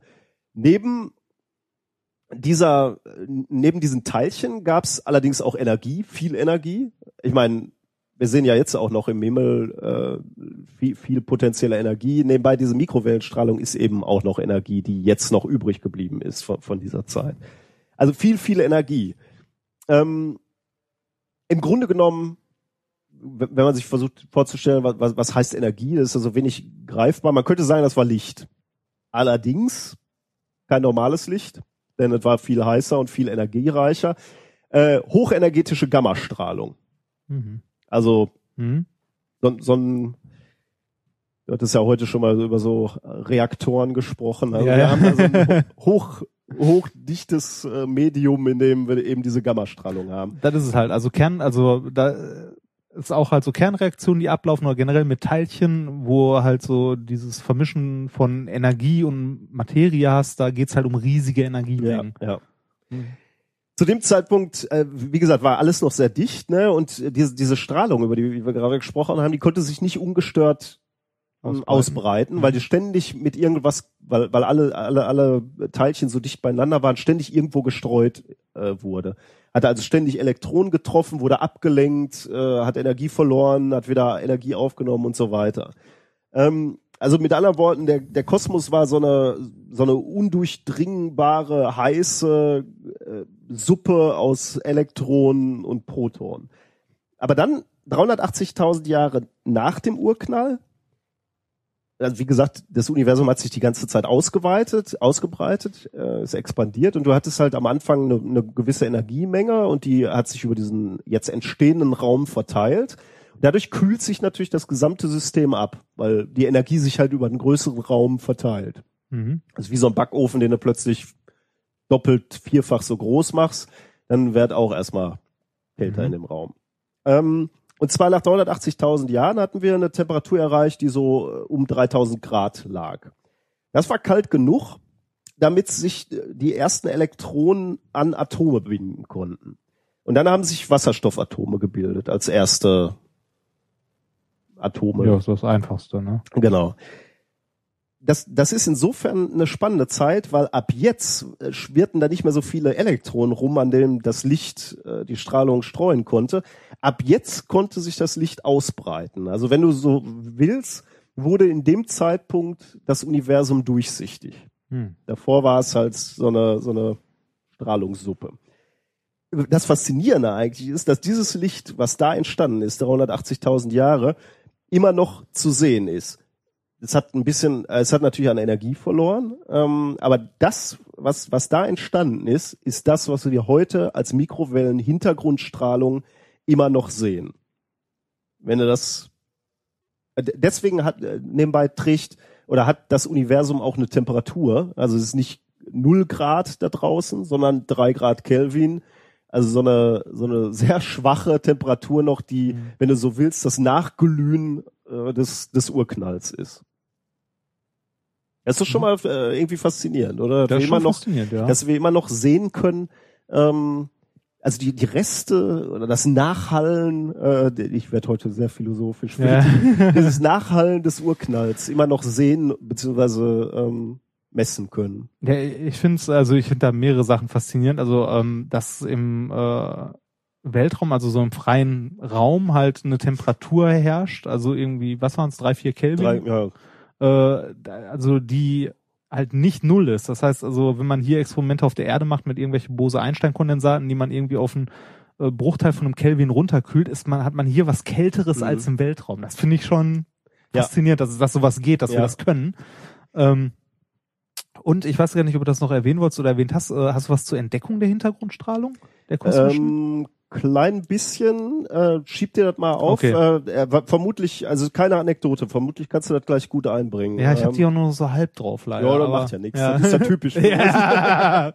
Ja, ich habe gesagt für uns typisch. ja, ja. Das, Ähm, diese, diese Erklärung, die ich äh, hier gerade ähm, abgegeben habe, äh, für, für die Frage, ähm, wo kommt diese Hintergrundstrahlung her, erklärt noch ein Phänomen, äh, das du beobachtest, wenn du in den Himmel guckst. Also du jetzt nicht so, aber wenn du, wenn du misst, ähm, also die, wenn du diese Hintergrundstrahlung misst. Ähm, du hattest das gerade schon so schön gesagt. Ähm, normalerweise, wenn man, wenn man sich so naiv den Big Bang, also den Urknall vorstellt, dann stellt man sich irgendwie so vor, okay, man hat so einen riesigen leeren Raum und in der Mitte ist die, die Materie auf einem Punkt und dann explodiert die und fliegt die in alle Richtungen. das für die eine Mr. Beans Folge, wo der sein Zimmer streicht. Die kenne ich jetzt nicht. Echt nicht? Nee. Einen großen Topf in der Mitte, er packt alles, was nicht gestrichen werden soll, packt er in Zeitungen ein und stellt in der Mitte einen riesigen Topf mit weißer Farbe, einen großen Böller rein und geht dann raus. Okay, vielen Dank für Ja, diese. das, ja so war es halt nicht. Ja, genau, sowas nicht. Wenn du nämlich jetzt in den, in den Himmel guckst oder, oder da Messungen machst, dann, dann stellst du fest, dass diese Hintergrundstrahlung, über die ich gerade gesprochen habe, die kommt aus allen Richtungen. Hm. Und zwar gleich intensiv. Ähm, wenn du davon ausgehen würdest, dass irgendwo der Ursprung des Universums ist, ähm, dann würdest du ja erwarten, dass aus der Richtung mehr von dieser Strahlung kommt und aus der Gegenrichtung gar nichts, weil von da kann ja keine Strahlung kommen. Die fliegt ja, die ist ja von diesem Ursprung weggegangen und fliegt in alle Richtungen. Ja. Ähm, das ist genau nicht so. Wenn du in den Himmel guckst, stellst du fest, diese Strahlung kommt aus allen Richtungen. Und zwar gleich intensiv. Warum?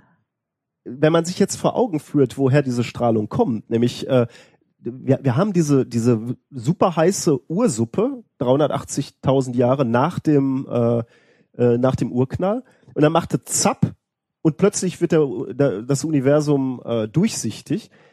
Nun hast du an jedem Punkt dieses Uni äh, unseres damaligen Universums Strahlung. Und diese Strahlung an jedem Punkt fliegt auch in jede Richtung. Das heißt, ähm, in diesem Moment, wo, wo, wo das Universum durchsichtig wurde, hattest du überall Strahlung und die flog überall rum in jede Richtung, gleichberechtigt. Und deswegen kommt noch heute aus allen Richtungen die Hintergrundstrahlung aus allen Richtungen. Das ist auch, das ist auch wieder ähm, so eine Geschichte damit, dass sich halt äh, der Raum an sich ausdehnt Genau, und nicht ja. von irgendeiner Richtung aus, sondern der Ja. Raum an sich dehnt sich aus. Das hatten wir doch auch schon bei der Rotverschiebung. Ja, die genau, auch in ja. jede Richtung Ja, und genau. so, ne? Das war das. Ha! Das gelernt. Wobei bei der Rotverschiebung hast du natürlich schon ähm, das Phänomen, also du, du hast natürlich recht, alle Objekte entfernen Ja. sich äh, aus, von uns gesehen erstmal weg. Mhm. Ähm, mehr oder weniger natürlich. Äh, also jetzt, äh, also äh, es gibt natürlich schon Objekte wie ein Komet, der kann auf uns zufliegen, Ja, okay, aber, ja, ja. aber die Sterne jetzt erstmal kosmisch gesehen fliegt alles erstmal von uns weg. Ähm, aber natürlich Sterne, die weiter weg sind, fliegen auch schneller von uns weg, weil mehr Raum zwischen uns Hm, ist, der der, sich mehr ausdehnt. äh, genau, ja. Hm. Also von daher, äh, aber genau, ja. Aber äh, allein, also aus dieser, aus dieser Eigenschaft der, der Hintergrundstrahlung können wir also was lernen, ähm, wie unser Universum entstanden ist oder wie äh, können wir zumindest schon mal 380.000 Jahre zum äh, in Richtung Ich finde diese Zeitangaben immer so, also mal ganz ehrlich, ne? du, du wirst So, gleich noch die Ohren also- anlegen, wenn ich gleich gleich komme ich mit Zeitangaben, Also, dann da- legst du die also, Ohren da- an. also jetzt nicht, weil es so lang ist, 380.000 Jahre, sondern da können sie auch sagen 380.000,2457 Jahre. So, das, Gleich kommt Zeit, Ja. da legst du die Ohren an, mein da, Freund. mal ganz ehrlich, ne, das ist doch hier, was weiß ich, Rundungsfehler, irgendwas. Ja, ich Sagen wir so vor 300, vor grob 400.000 ja, Jahren. passt. So. So, die Hintergrundstrahlung, über die ich jetzt gerade gesprochen habe, wurde in den 1960er Jahren entdeckt. Ähm, verschiedene Instrumente, unter anderem das Planck-Teleskop. Mhm. Ähm, Gab's dafür nicht auch einen Nobelpreis? keine Ahnung. Ich meine, da gab's irgendwie sowas. Also ich habe das, wie gesagt, noch so so grob. Ist das jetzt eine Anekdote? Ja, genau, das Ah. kommt jetzt diese, also Ja. so, so grob, äh, das müsste ich auch nochmal nachlesen. Ähm, ich glaube in irgendeinem Quantenmechanikbuch oder keine Ahnung, auf jeden Fall ähm, die äh, Entdeckung der kosmischen Hintergrundstrahlung war auch ein Zufall. Diejenigen, die das entdeckt haben, wollten gar nicht das messen, sondern was Ah. anderes und haben sich die ganze Zeit gewundert, wo dieses scheiß Rauschen herkommt, Ah, das ja, sie da nicht ich wegbekommen. mich auch, ja. Genau, und dann haben sie das nochmal genauer untersucht und haben dann gemerkt, dass das halt überall ist und so weiter. Ja, ich Das- erinnere mich. Die hatten diese riesen Hörner, mit denen die. Äh, Ja, die wollten irgendwas anderes eigentlich. Ich weiß, Ja. ich krieg's nicht mehr ganz zusammen leider und äh, haben dann durch Zufall sozusagen die kosmische Hintergrundstrahlung. Ich meine, die haben dafür sogar einen Nobelpreis oder so noch bekommen. Da lernt man mal wieder raus, dass man aus einem missglückten Experiment nicht sagen darf, äh, ja komm, Ja. packen wir ein, das wird nix. Ja, siehst du, ich habe potenzielle Nobelpreise im Labor liegen. Und jeden, jeden Tag neun. ja. So, also äh, Planck-Teleskop, aber nebenbei auch viel, viele andere Mikroskop, äh, ach, habe ich Mikroskop gesagt? Teleskop. Teleskop, ähm, ja. äh, viele andere Teleskope äh, haben seitdem auch diese Hintergrundstrahlung gemessen. Ähm, was entdeckt wurde, ist, die, die ist extrem homogen, haben wir gerade schon gesagt, aber dennoch sieht man winzige Unterschiede in der Intensität der, dieser Hintergrundstrahlung. Ähm, das ist eigentlich für uns erstmal eine ganz gute Nachricht. Denn wenn du, wenn man davon ausgeht, dass äh, als, als die, als diese Hintergrundstrahlung sich gebildet hat, 400.000 Jahre nach dem Circa. Big Bang, ähm, wenn es keine Unregelmäßigkeiten gegeben hätte zu dem Zeitpunkt, ähm, dann würde es auch jetzt keine Unregelmäßigkeiten in der Mat Materieverteilung im, im Universum geben. Das heißt, es hätte nie Oh, das wäre irgendwelche. Zusammenklumpung wie, wie Sterne gegeben. Dann, dann wäre halt immer noch alles wie, wie so eine große Gaswolke, alle, alle ähm, Teilchen von relativ weit voneinander entfernt. Und es könnte uns eben nicht geben. Siehst du, das hat Gott ordentlich designt. Deswegen hat der liebe Gott, genau, hat er es ganz gut gemacht, dass es Unregelmäßigkeiten gibt. Die Frage ist natürlich, wo kommen diese Unregelmäßigkeiten her? Also warum, warum gab es am Anfang Unregelmäßigkeiten in, diese, in, in dieser Verteilung der Materie? Ähm, die, die Lösung äh, dieser Frage ist spannend. Ähm, der Grund sind nämlich Quantenfluktuationen. ja. Ah, Äh, da, ja. Im, also Unregelmäßigkeiten im, in der subatomaren Mikrowelt. Ähm, gehen wir nochmal zurück vor diese 400.000 Jahre äh, nach dem Big Bang. Wir haben diese, diese Ursuppe, über die ich gerade gesprochen habe. Wir haben also diese, diese Elementarteilchen, die da alle rumschwirren. Und da spielen natürlich, weil die alle so dicht sind, ähm, spielen da natürlich Quanteneffekte eine Rolle. Ähm, ja. wir, wir haben halt, also auf quantenmechanischem Level tauchen immer mal ähm, Teilchen auf, Verschwinden. verschwinden wieder. wieder. Äh, Ist das Casimir-Effekt? Weißt du? Ne, Glaube ich auch, ja. Ja, genau. ja. Wir, wir haben also so, eine- so, eine, so eine wabernde Ursuppe, wenn man auf diese Quantenebene schaut. Überall ta tauchen mal äh, Teilchen auf, verschwinden wieder. Ähm, die, diese Quantenwelt ist halt so ein bisschen, aus unserer Sicht, so ein bisschen undefiniert, kann man sagen. Das heißt aber, wenn irgendwo mehr Teilchen auftauchen zu einem Zeitpunkt, dann ist da die Dichte der Teilchen natürlich größer. An anderen Stellen verschwindet vielleicht gerade ein Teilchen, da ist etwas äh, geringer, die Dichte. Ähm, diese Fluktuation auf der Quanten, auf dem Quantenlevel spiegelt sich heute in diesem makroskopischen, in diesem riesigen Universum äh, wieder. Und das, das ist eine, eine Entdeckung und eine, ähm, So ein bisschen wie eine extra große Version von Schrödingers Katze, oder? Das kann man so sagen. Ge- Ja, das, ne? Also das, also ich bin da völlig platt von. Also die, diese Eleganz von äh, der naturwissenschaftlichen Forschung kann man überhaupt nicht ähm, genug loben. Ne? Du, du hast oder, oder äh, man muss man muss es anders sagen. Was was du daran siehst, ist eigentlich, dass der Big Bang, ne, also diese diese die, der, die Urknalltheorie, die ist nicht einfach nur eine Theorie, die vergleichbar ist mit einer theologischen äh, oder mystischen Theorie, wo man sagt, ja, okay, die Welt ist irgendwie so auf dem Rücken von einer Schildkröte entstanden oder so, sondern ähm, Auf dem Rücken von vier Elefanten auf einer Schildkröte. sondern wir machen, wir machen Vorhersagen. Wir sagen, okay, lasst uns annehmen, das Ganze, äh, alles deutet darauf hin, dass, dass, dass wir aus so, so einer Singularität, aus einem Punkt entstanden sind. Dann müssten wir aber, nach allem, was wir heute über die Quantenmechanik wissen, dann müssten wir eben diese Quantenfluktuation sehen. Die kannst du rechnen, ne? Die rechnest du und sagst, okay, dann müsste dieser, dieser heiße Ball, diese heiße Ursuppe Quanteneffekte zeigen, die kannst du modellieren, wie die aussehen. Und dann sagst du, okay, wenn es das aber gegeben hat, wenn dann ähm, 400.000 Jahre nach dem Urknall das Universum durchsichtig geworden ist, dann müssten diese Quantenfluktuationen sich auch in der Hintergrundstrahlung abzeichnen. Auf dieser völlig anderen Längenskala, jetzt auf, in diesem großen Universum. Dann misst du diese Mikrowellenstrahlung und die Intensität dieser Mikrowellen-Hintergrundstrahle und dann misst du genau diese Verteilung auf der Größe, auf dieser völlig anderen äh, Größenskala. Und damit lernst du etwas über, über den Zustand des Universums, äh, wenn, wenn du so willst, kurz nach, nach, dem, äh, nach dem Big Bang, zu einem Zeitpunkt, wo wir noch gar nicht reingucken können in diese, Mhm. in diese Ursuppe. Das finde ich eine so, so eine Schönheit der, äh, der, der Physik oder der Naturwissenschaft, dass ich mich kaum noch einkriege. Ja, merke ich. nee, ich ich finde ich finde das Schöne an sowas immer, ähm, dass, also das ist ja das, was so der, äh, also so, so ein bisschen das ist, was man als Wissenschaftler mitnimmt oder was einen als Wissenschaftler fasziniert. Du hast eine Theorie oder du hast eine Idee und sagst, okay, das ist wahrscheinlich so und wenn das so ist, wie ich mir das vorstelle, wie die Theorie das sagt, dann müsste das und das da sein. Du guckst dann nach und es ist da.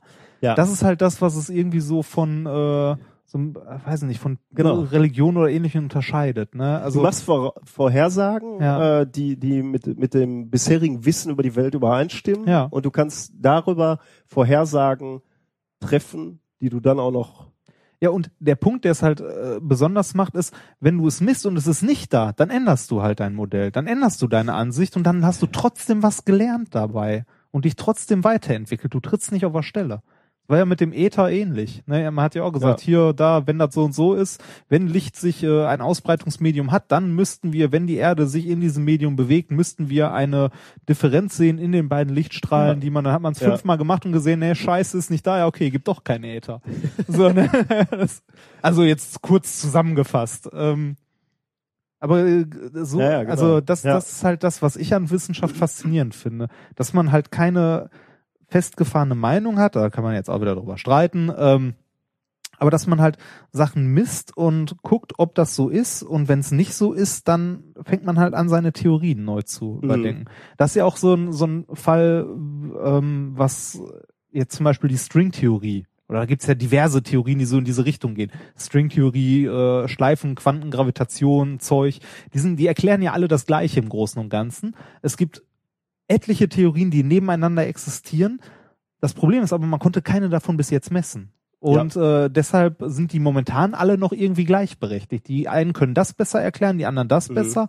Ähm, aber wenn man mal in der Lage ist, das zu messen auf irgendeine Art, dann hat man, also dann fallen die Theorien, die mit dieser Messung nicht erklärt werden können, fallen weg. Ja. Und es bleibt halt das über, was äh, von dem man sagt, okay, das kann ich messen, das ist dann so. Schön finde ich hier jetzt auch, dass das zwei so merkwürdige, oder nicht merkwürdige, aber zwei sehr unterschiedliche, ähm, ja, gerade habe ich es Längenskalen genannt, aber die, die Ja. Quantenmechanik äh, spielt plötzlich eine Rolle, um die jetzige Struktur des Universums, was ja riesig ist, Ja. ne, zu erklären. Äh, das finde ich einfach äh, faszinierend. Also Finde ich auch super. Also das ist aber hat noch überhaupt nichts damit zu tun, was äh, jetzt entdeckt wurde von Sehr schön. Bicep 2. äh, wir müssen noch ein bisschen weiter. Das ist nicht, das ist nicht unwichtig, äh, aber das ist halt eigentlich ein alter Hut. Jetzt kommt aber was Neues. Ähm, was, was bisher also bekannt war, war die, ähm, war die, waren die Unterschiede in der Intensität dieser Mikrowellenhintergrundstrahlung. Ähm, jetzt hat man sich eine andere Eigenschaft dieser Hintergrundstrahlung angeguckt, und zwar die Polarisation. Ähm, du da hast, solltest du vielleicht einmal kurz erklären, was das ist. ähm, äh, du hast das eigentlich schon mal ganz schön in irgendeiner äh, Sendung von uns, äh, äh, von, von unserer äh, Sendung erklärt, ja. Ähm, Polarisation ist sowas wie, ähm, also habe ich das denn erklärt? Wir haben schon mal über Wellen gesprochen. was. Laser oder so? Könnte sein. Ja. Ja. Also äh, Wellen, ähm, wenn man sich so, so, eine, so eine Welle vorstellt, dann ist das ja so ein, so ein ähm, Berg und Tal. so ein Berg und Tal, genau. Der Berg und Tal könnte jetzt nach oben und unten gehen, der Ja. könnte aber auch genauso gut rechts und links sein. Ja. Oder diagonal. Kreuz und quer oder. Oder sogar zirkular. Ja. Da wird es etwas schwierig mit der Vorstellung. Das ist wie eine Spirale. Genau, ja, sich stimmt, dreht. genau, ja. Ja. Ähm, rein, rein physikalisch sind diese Wellen jetzt erstmal äh, ähnlich. Also die hätten zum Beispiel die gleiche Farbe, weil sie die gleiche Frequenz haben. Ja, genau. aber eben eine andere Polarisation. Äh, was gibt's da jetzt für eine Konsequenz? Ähm, also eine, eine Anwendung zum Beispiel von Polarisations- oder um genau zu sein, Polarisationsfiltern äh, kennt man mitunter aus der Fotografie. Ähm, da benutzt man Polarisationsfilter zum Beispiel an einem See, um Reflexion vom See Hm. äh, rauszufiltern. Kino, Polarisationsbrillen, genau. genau. Um das, 3D ähm, genau. Die eine lässt nur senkrecht polarisiertes Licht durch und das andere nur horizontal, also waagerecht polarisiertes Licht und deshalb sieht jedes Auge ein unterschiedliches Bild. Genau, ja. Bei diesem See, äh, zu dem muss ich nochmal kommen, der spielt äh, insofern didaktisch für mich jetzt eine Rolle. Okay, entschuldige. Nein, das, das war ja gut, weil ähm, man, man sieht da eine Eigenschaft äh, von Licht, die reflektiert wird an, an einer Oberfläche. Also Licht wird reflektiert am See, streut zurück auf den Fotografen, der vielleicht diese Reflexion auf dem See nicht haben will. Der benutzt einen Polarisationsfilter, also lässt nur die Wellenlänge durch, die in eine Richtung polarisiert ist. Und deswegen kann er diese, diese hässlichen Reflexionen vom See rausfiltern. Das heißt, was wir lernen, ist offensichtlich Licht, was reflektiert wird, ändert seine Polarisation. Ja, Das nehmen wir einfach mal so, nehmen wir einfach mal so hin. damit wurde ich im Anfängerpraktikum gequält. Oder, ja. oder, oder anders gesagt, ähm, ähm, wir können über die Polarisation in gewisser Weise äh, eine Information gewinnen, woran das Licht gestreut wurde. Ja, im, zuvor. im Praktikum, im Grundstudium, ich weiß nicht, ob du den Versuch auch hattest, kann man damit sogar ähm, an der Änderung der Polarisation kann man den äh, Gehalt äh, von Lösungen, also Ah. Konzentration von Lösungen bestimmen. Zum Erinnere Beispiel ich mich nicht, aber äh, ich weiß gar nicht mehr, was das war. Ich glaube, ein bisschen, ein paar Tropfen Milch oder so, die dann die Polarisationsrichtung äh, drehen. So ein bisschen, wenn man da mit polarisiertem Licht drauf strahlt. Aber Ah. ist auch egal, ja. Ähm, jetzt, jetzt gibt es, äh, wenn man sich die, Entschuldigung, wenn man sich jetzt die, die äh, Unregelmäßigkeiten in der Hintergrundstrahlung anguckt, wir sind jetzt wieder bei den Mikrowellen, da gibt es zum einen diese Dichte-Variation, da haben wir gerade schon gesprochen, Mhm. und wir haben sehr charakteristische Veränderungen in der Polarisation. Und die, und das wissen, wissen oder haben, haben Wissenschaftler vorher schon beschrieben, können durch Gravitationswellen zustande kommen. Was sind Gravitationswellen?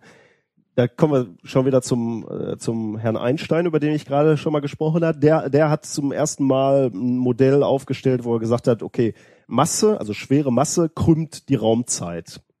Ähm, und diese Krümmung der Raumzeit ist das, was wir als Gravitationskraft wahrnehmen.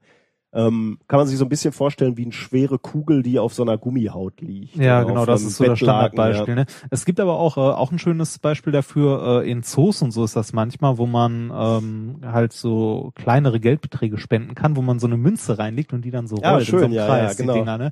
Da habe ich meinem Bruder mal erklärt, was Schwerkraft ist. Also Ah, wie so ein. Sonnensystem funktioniert und warum äh, irgendwas, wenn es nicht durchgehend eine Kraft erfährt, irgendwann mal in, also in die Mitte stößt, äh, stürzt. Der Bruder, der Theologe ist, Ja, genau der. hat er das geglaubt? Ja, hat er. Schön, ja. Ja. Ähm, Einstein hat dann auch noch gesagt, dass es Gravitationswellen geben kann, die sich durch den Raum ausbreiten, ähm, wenn, äh, wenn ähm, ja quasi äh, komme komm ich vielleicht äh, zu diesen kosmischen Ereignissen, die die erzeugen, komme ich vielleicht gleich noch an einer anderen Stelle. Also diese Gravitationswellen waren von äh, Einstein vorhergesagt. Wir haben gerade schon drüber gesprochen. Vorhersagen sind immer schön, aber man wird auch gerne messen. ja, ja, das äh, erzählen kannst du viel. Ja. Ne, so. Deswegen äh, hat man genau das probiert. Man hat versucht, Gravitationswellen zu messen. Hast du eine Idee, wie man das machen würde? Ist, ist jetzt wirklich eine gemeine Frage, weil ich glaube, da kommt man. Gravitationswellen, also periodische Änderungen in der Gravitation. Ja, eine, genau. Ja, nicht, nicht nur in der Gravitation, sondern damit auch verbunden. Eine Gravitationswelle staucht oder, ja, staucht oder, oder Dehnt. dehnt das Raumzeitgefühl. Okay. Dass Ähm, ich mal so spreche. da würde ich, da würde ich meinen Tricorder zur Hand nehmen. Das- Richtig? ja, genau. Genau. So, so Nee, äh, also spon- weiß ich nicht, äh, irgendwie äh, in einer gewissen Entfernung Atomuhren aufstellen und gucken, was sich tut oder so. Ja, also ist, Irgendwie in ist, die Richtung. ist auch eine gemeine Frage, wobei du als Physiker noch drauf kommen könntest. Ähm, man benutzt Laserinterferometer und zwar genau die, die du aus dem Praktikum noch äh, von Michelson und Morgan Ja. kennst. Echt? Mhm. Hm. Äh, da, Doch wieder der Äther. da hat man ähm, also auch ganz ganz vorsichtig gesagt, man hat so einen so einen Aufbau, wo man einen Laser hat. Der Laser schießt in zwei Richtungen und diese zwei Richtungen sind 90 Grad äh, stehen mit so einem zu 90 halbdurchlässigen Grad Spiegel halt. zueinander, genau. Genau. Die werden nach einer gewissen Strecke reflektiert von einem Spiegel und kommen wieder zusammen. Und man guckt, ob beide Laserpunkte, also man schießt wie gesagt in die eine Richtung, in die andere und man guckt im Wesentlichen, ob äh, am, am Messpunkt die Laser gleichzeitig ankommen. Wenn die beiden Arme dieses Messaufbaus jetzt gleich lang sind, dann kommen die Laser gleichzeitig an. Ja. Es sei denn, es läuft gerade eine Gravitationswelle durch. Denn dann wird einer der Arme kürzer, dann kommt der eine Laserpunkt Später. quasi schneller an oder Ja. später an. Ja, da muss aber äh, ja genau. da schon. Man muss sehr genau messen. Ähm, also äh, deswegen, äh, also ähm, es gibt so, so so Experimente, die sollten theoretisch auch in der Lage sein, äh, diese Gravitationswellen zu messen. Die Ah, müssen warte mal, davon habe ich glaube, da habe ich glaube ich sogar mal in einer Doku gesehen. Das sind auch nicht so, also jetzt nicht so Aufbauten, wie man sich vorstellt auf so einem Tischchen Nee, oder nee. so, sondern in so Röhren in der Erde Ja. vergraben, ne, so ein paar Kilometer lang oder ich- oder ein paar hundert Meter oder so zumindest. Einige hundert Auf jeden Meter, Fall, äh, ja doch, das habe ich schon mal, da habe ich schon mal Bilder von gesehen. Ähm, Geo, Wo du 6, sagst. äh, Geo 600 in Hannover ähm, äh, gibt gibt's so einen Aufbau, also der heißt Geo Ich wollte 600. gerade sagen, also damit man da was messen kann, muss die Strecke halt verdammt lang sein. Genau, ne? ja. Das, Virgo in Italien oder LIGO in, in den Vereinigten Staaten äh, sollten die Auflösung haben, um Gravitations ähm, Wellen zu messen, wenn sie denn da sind. Wenn sie denn da sind. Aber ähm, du hast gerade schon ganz richtig gesagt, mein Gott, die müssen ja sehr empfindlich sein. ja. Ich will dir mal erklären, wie empfindlich die sein, so, äh, sein müssten. Ähm, nehmen wir ein typisches kosmisches Ereignis, was Gravitationswellen erzeugt, ähm, ist der Zusammenstoß von zwei schwarzen Löchern. Ähm, nehmen wir an, äh, zwei schwarze Löcher äh, stoßen in unserer direkten kosmischen Nachbarschaft zusammen, ähm, nämlich äh, beim Stern Alpha Centauri, der ist so 4,3 Jahre weg, Lichtjahre weg. Ähm, ja. Nee, Quatsch, Entschuldigung. äh, ne, äh, Entschuldigung, also das kosmische Ereignis, das Verschmelzen der, der schwarzen Löcher ist ja völlig irrelevant, wo es stattfindet. Also fängt, fängt, die stoßen zusammen, diese, diese Gravitationswellen laufen in unsere Richtung und durchlaufen jetzt den Bereich zwischen den, unserem nächsten Stern und uns. Also Ja. zwischen Alpha Centauri und Wie uns. lang ist denn die Wellenlänge von so einer Gravitations... Okay. Ja. Ähm, 4,3 Lichtjahre ist dieser Stern entfernt. Also ich kenne die Wellenlänge nicht. Ja, ja, ja. Ähm, und äh, jetzt ist die Frage, wie sehr wird dieser Raum zwischen Alpha Centauri und uns gestaucht? 50 Mikrometer. 50 Mikrometer auf diese Distanz. Ja, komm, das ist doch, also wie jeder, ja, das ist doch Voodoo, oder? Also da, da sind wir wieder an dem Punkt, äh, wie ich es in meinem Slam auch immer so schön sage, das misst man nur bei Vollmond oder wenn drei andere Physiker mit spitzen Hüten um das Messgerät tanzen. Also Äh, Ja, könnte man, äh, liegt nah. Ne? ja, ein bisschen. Also mit an, man, man hat diese Gravitationswellen eben mit diesem Verfahren noch nicht gemessen. Wundert mich. Finde ich Aber- erstaunlich. Aber ähm, man hat jetzt eben äh, eine Signatur gefunden, indem man sich die ähm, diese diese diese B-Moden heißt das, also die die Polarisation der ähm, der Hintergrundstrahlung anschaut. Ähm, und diese Moden, diese B-Moden, primordialen B-Moden entstehen nur dann, wenn es eine Wechselwirkung mit Gravitationswellen gegeben hat. Das heißt, wir haben jetzt zum ersten Mal einen indirekten Nachweis für die Existenz der Gravitationswellen, die Einstein vorhergesagt hat. Hm. Das ist ja allein schon, ähm, Schon eine Leistung, muss man sagen. Ähm, das ist aber noch nicht alles. Ähm, wir können über die, die Existenz und die Struktur der Gravitationswellen, die wir jetzt gemessen haben, also die, wir, wir sehen ja nicht die Gravitationswellen selbst, aber die, die, äh, die Modifikation dieser, dieser B-Moden der Hintergrundstrahlung. Ach, ah, okay. Wollte gerade fragen, B-Moden wovon? von den Der von, von, von der Hintergrundstrahlung. Mikrowelle. Okay, Hintergrundstrahlung. Können wir eine Information bekommen über eine Zeit des Universums, die wir vorher nicht detektieren konnten? Möchtest du einen Schluck trinken? Ich bitte drum. So, getrunken ist. Ähm, die entscheidende Frage ist äh, jetzt natürlich, woher kommen diese Gravitationswellen, die äh, so stark waren, zumindest mal, ähm, dass sie diese, diese Mo Modulierung der Hintergrundstrahlung erzeugt haben können. Ähm, da müssen wir nochmal zu, einem, zu einer anderen Überlegung gehen, aber dann, dann kommen wir zurück und dann haben wir das Thema auch fast erschlagen. Am Anfang, also wirklich am Anfang des Universums, ich sag dir gleich, was äh, Anfang in dem Zusammenhang bedeutet, Ich habe so eine grobe Ahnung. muss sich unser Universum extrem schnell expandiert haben. Äh, Und das vermuten Wissenschaftler schon lange aus ganz anderen Beobachten, warum, äh, Be- Be- Beobachtungen. Warum? Ähm, Im Grunde genommen, wenn, wenn du jetzt auf unser Universum blickst, haben wir, ein, äh, haben wir eine relativ homogene Materienverteilung. Ist schon richtig, wenn man jetzt genauer hinguckt, sieht man immer mal wieder so Galaxien äh, und auch Galaxienhaufen, ähm, wo du punktuell jetzt erstmal siehst, okay, da ist jetzt mehr Materie als drumrum. Aber wenn du so global schaust, also über, über das ge- gesamte Volumen unseres, unseres Universums, dann tauchen doch überall ähm, Galaxien auf. Also du hast, du hast nicht wirklich völlig vernachlässigte Bereiche. Ähm, das ist ein bisschen komisch für Physiker, ähm, wenn man sich vorstellt, ähm, man, man, man würde eigentlich, wenn, wenn man sagen würde, okay, wir haben einen Urknall und dann dehnt sich das Universum so langsam aus, ähm, dann würde man normalerweise erwarten, ähm, dass, dass es zu so, so einer Art Verklumpung führt. Also Orte, wo sich Materie dann relativ früh zusammenballt, Also, du weil so sie sich so kondensiert, oder? genau, ja.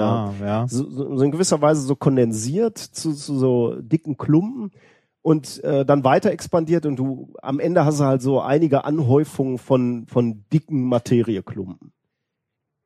Deswegen war halt immer so ein bisschen rätselhaft, wie, wie kann es sein, dass die Materie so homogen verteilt ist über das ganze Universum und eben nicht, zu so, äh, nicht so Verklumpung zu beobachten sind. Die, die allgemeine Lösung für, für dieses Dilemma, was man da am Anfang gesehen hat, äh, nennt man inflationäres Universum. Ähm, das ist eine mathematische Fo- Formulierung oder formulierte Theorie erstmal, die besagt, dass unser Kosmos, unser Universum sich sehr, sehr bald nach der Entstehung, also nach dem Big Bang, nach, der, nach dem Urknall, sehr viel schneller ausgedehnt hat als nachher. Extrem schneller. Und dieser, dieser, diese Phase der Klumpenbildung, dieser Verklumpung Mhm. des, des Universums nie stattgefunden hat. Eben weil, weil, weil am Anfang du diesen Moment hast, wo es sich viel schneller expandiert als vorher und viel schneller als nachher. Ähm, ich musste jetzt aber dann doch noch Zahlen nennen, weil ähm, Bitte. äh, was was heißt denn früher? Was was heißt? Äh, ähm, Da frage ich mich mal, wo kommen die Zahlen her? ähm, Ja. Die Inflationsphase also dieser, dieser Moment, wo, wo unser Universum sich sehr schnell ausgedehnt hat, äh, begann 10 hoch minus 35 Sekunden nach dem Urknall. Sicher. Äh, Was können wir noch mal messen? Hier Atto war, ne? Ja, aber rechnen können wir mehr. Ja, ja, ja, das. Ich behaupte ja nicht, dass wir da Ja. ein Messgerät hatten, das beobachtet das- haben. ja, ja. Als 10 hoch minus 35 Sekunden nach dem Big Bang Mhm. äh, hat sich schneller äh, ausgedehnt. Ähm, und diese, diese schnelle Inflationsphase war 10 hoch minus 32 Sekunden nach dem Urknall schon wieder zu Ende. Ah. Jetzt könnte man sich fragen, okay, was heißt da schnell ausgedehnt in dem Zusammenhang? Gestartet sind wir mit, ähm, mit einem Universum, was kleiner war als so ein subatomares Teilchen, also wirklich winzig. Und Mhm. da war alles an Energie und Materie schon drin. Ne? Da muss man sich mal. Bang. Und als diese, diese schnelle ähm, Inflation zu Ende war, hatten wir etwa, oder hatte das Universum etwa die Größe einer Pampelmuse. Ah. Also auch noch Ja, aus ja, unserem Blick ja. jetzt. Äh, Wahnsinn. Wahnsinn. Riesig. Ähm, ja, also in der Tat natürlich, wenn du, wenn du guckst, wo das Universum vorher war, 10 Ja, hoch minus ja, ja. 35, äh, ist es schon riesig, um, um viele Größenordnungen größer Ja. geworden. Immerhin von einem subatomaren Teilchen plötzlich zu einem makroskopischen, wenn, du- wenn die Pampelmuse hat ja schon ähm, eine gewisse Größe. Und ja, du, du fragst natürlich zu Recht, äh, woher wollt ihr das wissen? Weil wir jetzt Gravitationswellen messen, dessen Stärke wir sehen können in der Hintergrundstrahlung, in der Modulierung der Polarisation der Hintergrundstrahlung und wir rückrechnen können, was muss passiert sein, damit solche starken Gravitationswellen erzeugt worden sind. Und deswegen können wir ausrechnen, okay, zu diesem Zeitpunkt muss das Universum sich sehr schnell, sehr heftig ausgedehnt haben, sehr viel Masse in Bewegung gewesen sein in kürzester Zeit. Und da sind diese Gravitationswellen losgetreten worden, die wir heute noch messen können. Und das musst du dir wirklich mal vorstellen und vor Augen führen. Also war ja sch- schon spannend, worüber ich gerade geschwärmt habe, dass wir messen können, ähm, wie sich oder was zu einem Zeitpunkt 400.000 Jahre nach dem Urknall Mhm. sich abgespielt hat. Nämlich, dass, dass das Universum sichtbar wurde und dass wir eben diese, diese, diese Dichteverteilung messen konnten. Jetzt können wir messen, was wirklich unmittelbar und verstehen, messen und verstehen, was unmittelbar nach dem Urknall, 10 hoch minus 35 Sekunden nach dem Urknall passiert ist. Das finde ich so faszinierend. Ähm, da kriege ich mich nicht drüber ein. Also äh, Ich finde sowas, ich muss, äh, wenn ich mal ganz ehrlich sein soll, ich finde das auch faszinierend, aber ich habe damit immer so ein ganz klein bisschen das Problem, dass ich mir nicht vorstelle. Also ich möchte gerne wissen, wie viele Annahmen sind da mit eingeflossen. Also wenn ich von so Ze- Zeitskalen von 10 hoch minus 35 Ja, nach X, ja, ich, Da ist, Es- ein, da ist ein Fehler drin, ne? Das, das ist ja überhaupt keine Frage, ähm, wie du gerade schon gesagt hast, als ich äh, immer fröhlich behauptet habe, 380.000, ja, und du sagst ja, Natürlich, aber da ist ein Fehler und alles. Ja, ja, das ist, äh, aber ich, ich meine, ich finde es bei Astronomie generell ja immer, da habe ich ja schon mal gesagt, faszinierend, auf was man rückschließt, also Ja. was für Rückschlüsse man ziehen kann, wenn irgendwo oben da ist ein helles Pünktchen, das blinkt und dann kann ich daraus zurückrechnen und irgendwann rausfinden, ja, das ist ein Stern mit drei Planeten und der dritte Planet hat einen Mond und auf dem Ja. Mond ist eventuell Wasser oder so. Dass man das an so einem Blinken oder an so einem Spektrum ablesen kann, finde ich ja schon faszinierend. Das finde ich jetzt auch faszinierend. Man hat eine Theorie, ähm, was gewesen sein könnte und guckt mal, äh, was man messen kann und misst dann tatsächlich, dass da diese Gravitationswellen sind, die man da erwarten würde, wenn das so und so war. Trotzdem sind diese Skalen, auf denen da irgendwas passiert, so weit weg. Ne, dass- Also äh, geschenkt. Also du hast natürlich recht, äh, vermutlich sind das riesige Fehler.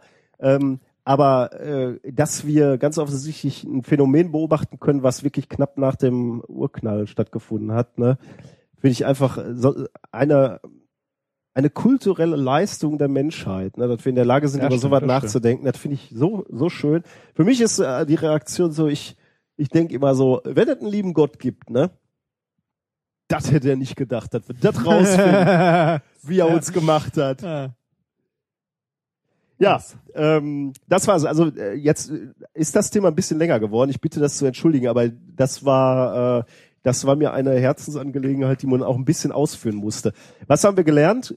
Es gab vom, nach allem, was wir jetzt wissen, eine, eine Inflation am Anfang, also ein Universum, was sich schneller ausgedehnt hat.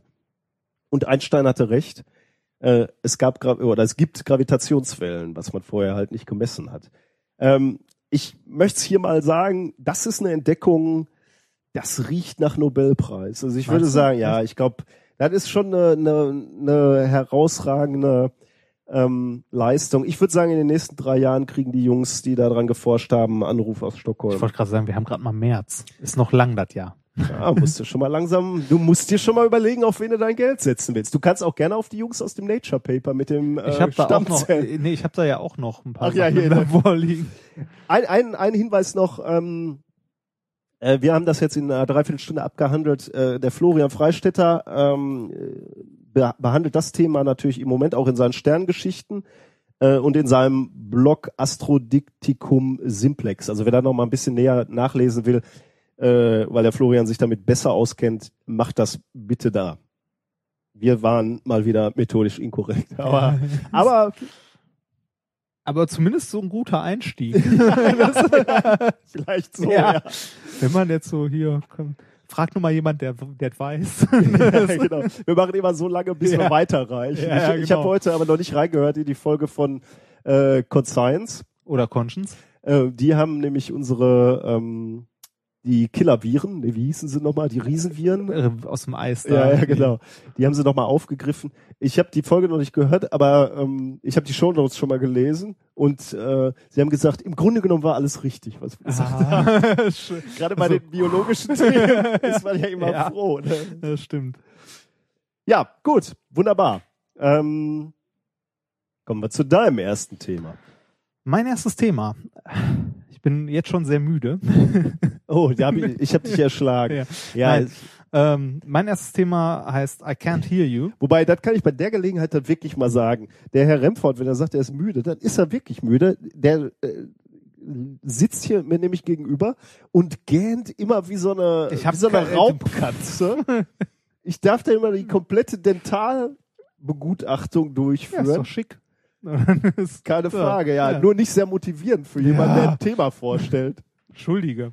Ich, Ja, hab, ich, ich, ich hab spiegel dich jetzt ich habe ja heute nicht mal Bier. Aber ich, ey, ach. Ähm, I can't hear you. Und äh, dort geht es um etwas, äh, ja, man könnte sagen, das hatte ich, habe ich schon öfter mal vorgestellt, da habe ich ja eine gewisse Vorliebe für, und zwar um Tarnkappen. ja. Also schon hatten wir schon mal, ne? Mitunter habe ich hier im Institut das Gefühl, dass du bereits eine entwickelt hast, so selten wie ich dich sehe. Das kommt davon, weil du nie im Labor bist. Weißt du?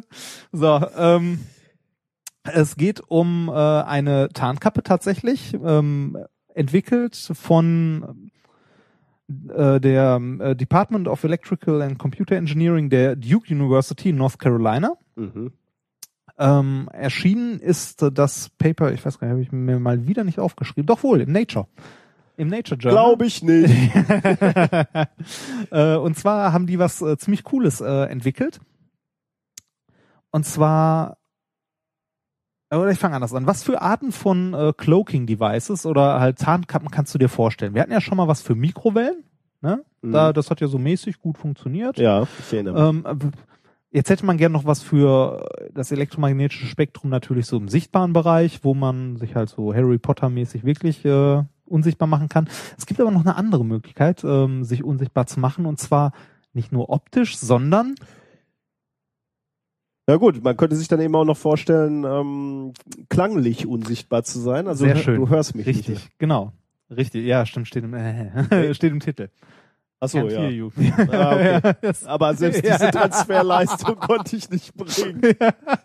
ja, genau, ähm, halt akustisch. Und äh, die Forscher in diesem Paper, das äh, ich könnte jetzt wieder versuchen, die Namen auszusprechen, aber das, das, das, äh, das könnt ihr nachlesen. Es sind komische Namen, für mich zumindest. Ähm, die haben etwas gebaut oder beziehungsweise erstmal berechnet und äh, versucht dann herzustellen, haben es auch hergestellt, ein Prototyp, und zwar ein äh, akustisches Cloaking-Device. Ah. Jetzt könnte man sich ja überlegen, okay, wie soll sowas aussehen? Möchte ich, dass irgendetwas akustisch, also akustisch Also ich meine, unsichtbar ist es, ja, es gibt ja hier aus aus dem äh, aus der Musik Branche kenne ich für so Studios, kenne ich ja so, so Schaumstoffdinger. Ich könnte Ja. mich also in so einen Sch- Schaumstoff. Oder den guten alten Eierkarton. ja, genau.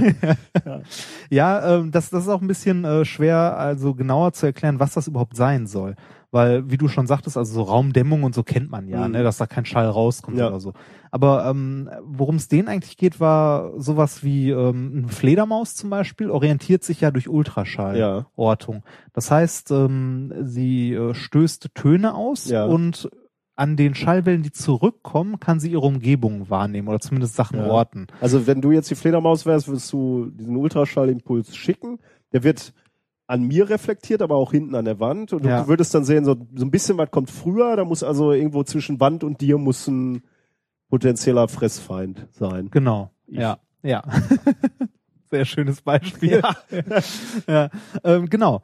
Und ähm, das haben die mal versucht ähm, abzudecken, also das zu tarnen. Und zwar haben die das, äh, Okay. haben die eine, Das, ist, das macht die Sache natürlich ein bisschen anspruchsvoller. Ne? Wenn, wenn, wenn meine eine Minimallösung gerade mit dem Wegdämpfen, da du ja auch merken, da kommt Genau. irgendwas nicht zurück. genau, Also muss, äh, muss da ein Objekt sein. beziehungsweise anders zurück, Ja, also irgendwie zerstreut, Gedämpft, gestört. Ja. Genau, sondern es müsste so sein, du hast ein Objekt, da drauf oder also davor steht, sagen wir mal, diese Tarnkappe, es kommt eine Schallwelle an, die wird reflektiert und du kannst nicht unterscheiden, ob die von der Wand dahinter kommt Ja. oder von diesem Cloaking Device. Okay, das heißt, man, man müsste irgendwie so eine Verzögerung oder so einbringen im, in, im, in der Reflexion. Ja, Aber das- ich bin gespannt. Genau, Ja. es, ist, es ist relativ kompliziert, äh, kompliziert wie man das machen möchte. Also es geht nicht so einfach. Mhm. Ähm, was die als Modell genommen haben, die haben eine, also die haben erstmal gesagt, okay, wir müssen erstmal was schaffen, ähm, uns überlegen, irgendwelche Randbedingungen, was wollen wir überhaupt machen? Möchtest du jetzt so einen freischwebenden Gegenstand irgendwie akustisch unsichtbar machen oder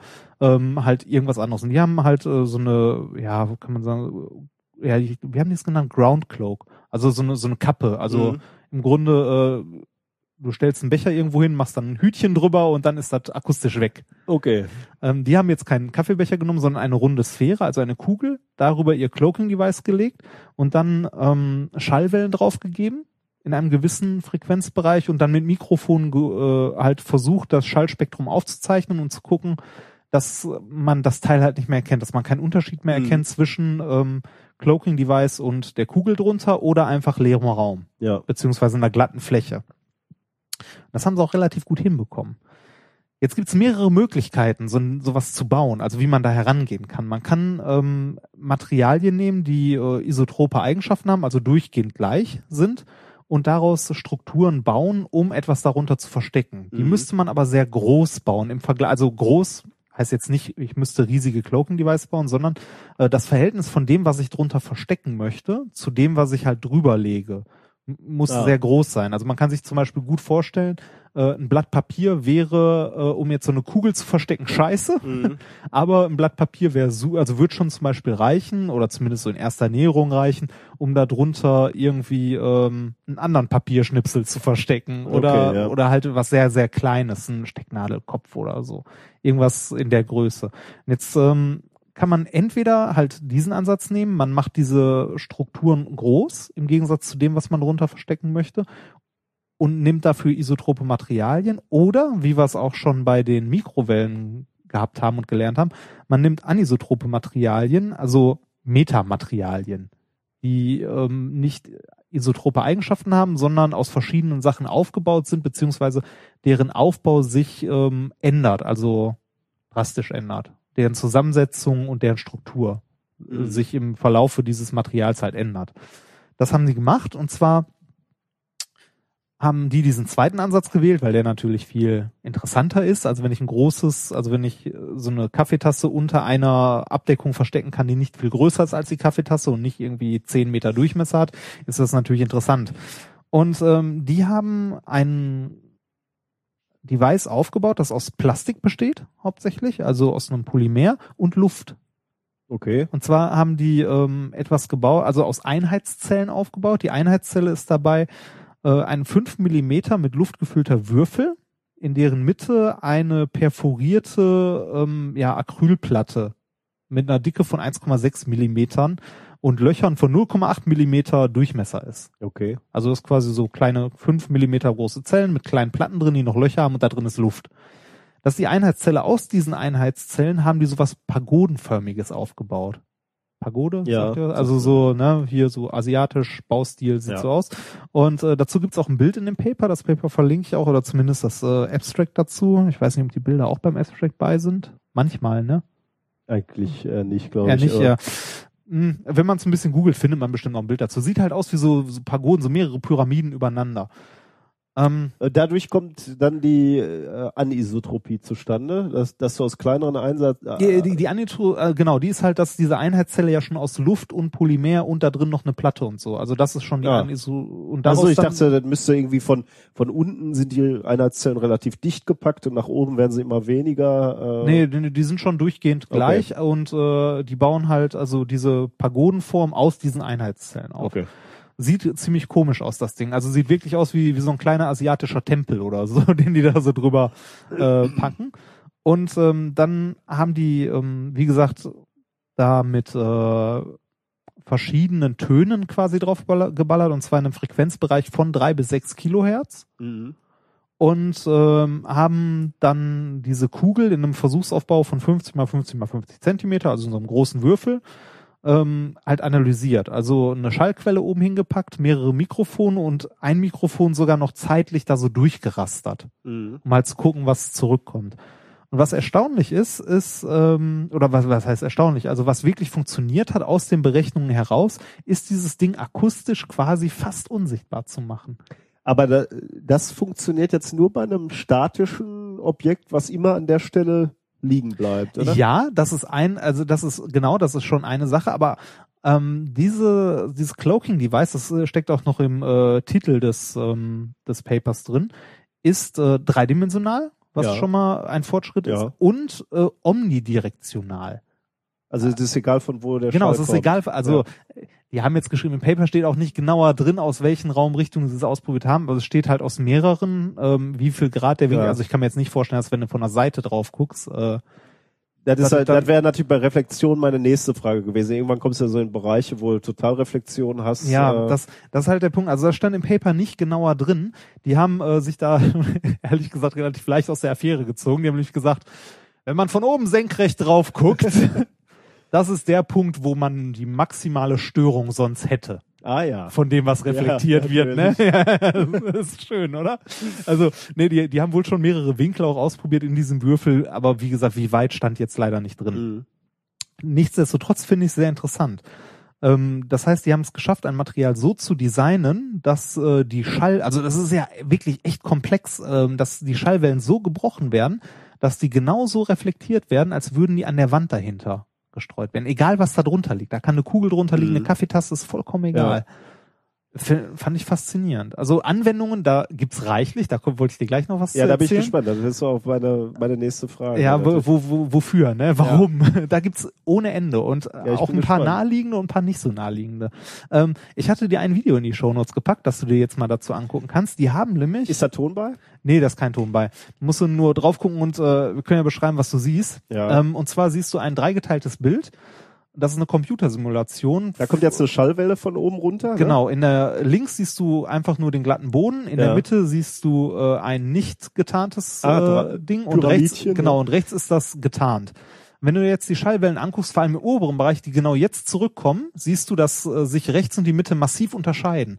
Und äh, das, was rechts mit dem Cloaking Device ist, hat fast wieder die gleiche Struktur. Ja, beim Schluss sieht man es Mhm. nicht mehr so gut, aber fast genau die gleiche Struktur an Wellen, die wieder zurückkommen, wie der direkte Boden. Also das Ja. ist die Simulation. Das Ganze haben sie gebaut und dann vermessen und es äh, konnte tatsächlich genau so gebaut werden, dass man darunter akustisch tatsächlich was verstecken kann. Das Video geht nur ein paar Sekunden, kann man sich ruhig mal öfter angucken. Und da an der Stelle jetzt finde ich, hier sehr schön. Ja, da unten nicht, aber du du musst äh, ja oben. Ja, ja, also, da, hier, wo, wenn der genau, Messpunkt da oben ist, ist wahrscheinlich kein Unterschied. genau, mehr. genau im Messpunkt oben, wo es wieder ankommt, da kommen wieder die geschlossenen äh, Wellenfronten an. Aber das heißt, wenn ich jetzt als Messapparatur weiter wegstehen würde oder näher Nee, dran äh, stehen würde? genau, weiter weg ist kein Problem. Ah, okay. Weiter weg geht dann, dann hast Ja, du wieder die okay. geschlossene Wellenfront, die sich weiter Ach so, vorbewegt, ja. aber ähm, näher dran, okay, da merkst du dann irgendwo. Ähm, es ist auch nicht 100% weg, ne, aber äh, extrem gut, also zumindest der Computersimulation Ja. zufolge extrem gut weg. Und die Messungen äh, haben auch gezeigt, dass man es fast komplett verstecken kann. Jetzt die Frage, warum zur Hölle will man Ja. was akustisch verstecken? Ja. Ne? Ähm, Nummer eins, ähm, Konzertsäle. Hm. Kon Ja. Konzertsäle? Absolut, ja. Genau, Konzertsäle haben ja unterschiedliche, Ja. Äh, sind ja teilweise extrem aufwendig, also Mein Gott, architektonisch ja, stimmt. entworfen, Ja. um halt irgendwo den Schall hinzulenken und zu absorbieren und zu reflektieren. Und dann wird überlegt, kann man da einen Scheinwerfer hinbauen? Nein, kann man nicht, ist scheiße. Ja, ist und nicht da gut, ist ja. das natürlich ein riesiger Markt. Ne? Also da kann man das äh, halt unglaublich gut Gut, unterbringen. den Scheinwerfer jetzt hier unter deine unter dein Cloaking-Device ist auch nicht so sinnvoll, aber Ja, ich sehe ja, seh ja, natürlich. aber, ne, ich du- seh- du weißt, ja, was ja. ich meine. Also, nee, stimmt. Ja. Irgendwo, Türen, irgendwas, was stört Ja, ja. halt, kann man Ja. halt damit wegmachen. Und noch ein, also, ich habe auch eine gute Anwendung. ja, Äh, bei der bei meiner Bandprobe stört der Bassist immer Ja, akustisch. zum Beispiel, ja. Die könnte ich akustisch auch mal ja, einpacken. ja, genau. Und zack ist er weg. Ne? Nee. Ja, nee, stimmt. Ja. Da, aber da fragt man sich jetzt äh, Konzerthäuser. Also ich habe jetzt äh, leider noch nicht geguckt, von wem. Das wollte ich noch machen, das habe ich vergessen. Von wem die Studie finanziert wurde. Mir fällt da nämlich spontan noch was ein, äh, wo man sowas gebrauchen könnte. Jetzt nicht direkt an Luft, sondern eher so unter Wasser. Unter Wasser? Ja, ich meine, das Ganze ist jetzt ein Metamaterial so, aus Polymer ja. und, äh, und Luft. Ne? ne? Ja, genau, genau. Man könnte damit wunderbar auch so Unterwasserminen oder so. Stimmt, äh, da macht man ja auch so. Echolot, Ja, ne? genau. wo man Und- versucht, Leute zu finden. Richtig, und dann sind die Sachen unsichtbar. Und wenn du so ein paar Das wird sein. Ja, genau, Natürlich. dann hab Man merkt sofort, ja, net, nette Idee mit dem Konzertsaal, aber ja, darum geht es. ja, genau, da ist das Geld. Ja, das wird es sein. Also Ja. die, die haben auch ähm, in dem Paper gesagt, also es funktioniert, also die haben das halt an Luft getestet, aber prinzipiell kannst du das Ganze auch unter Wasser machen. Da nimmst halt äh, etwas anderes Polymer und äh, die kann man nicht äh, luftgefüllt, sondern mit Wasser. Also Mhm. es, die, dieses Polymer beziehungsweise die Struktur äh, wird angepasst auf das Umgebungsmedium. Ja, Stand da nett Ja. drin in Ja. dem Paper. Äh, das heißt, äh, im schlimmsten, also im, im Falle der militärischen Anwendung kannst du es halt im Wasser, du kannst im Wasser dann quasi Sachen unsichtbar machen. Ein sich bewegendes U-Boot wird jetzt wahrscheinlich schwieriger, aber wenn es halt irgendwo halt Motoren aus, still liegt und äh, die Struktur Grund, so ja. ja. Oder halt so- worüber, ja, genau. ja, also ein U-Boot oder so. Oder äh, es muss ja nicht mal sowas sein. Es kann ja auch sein, dass du irgendwas am Meeresgrund verstecken möchtest. Oder äh, also eine, eine größere Anlage oder Hm. was weiß ich nicht. Was. ja, schön, ja. Ja. Fand ich äh, sehr interessant. Also man sieht, Ja. also häufig hat man es ja bei Forschung gerade so anwendungsnah, dass das Militär irgendwo um die Ecke steht. Nein. nein, nein.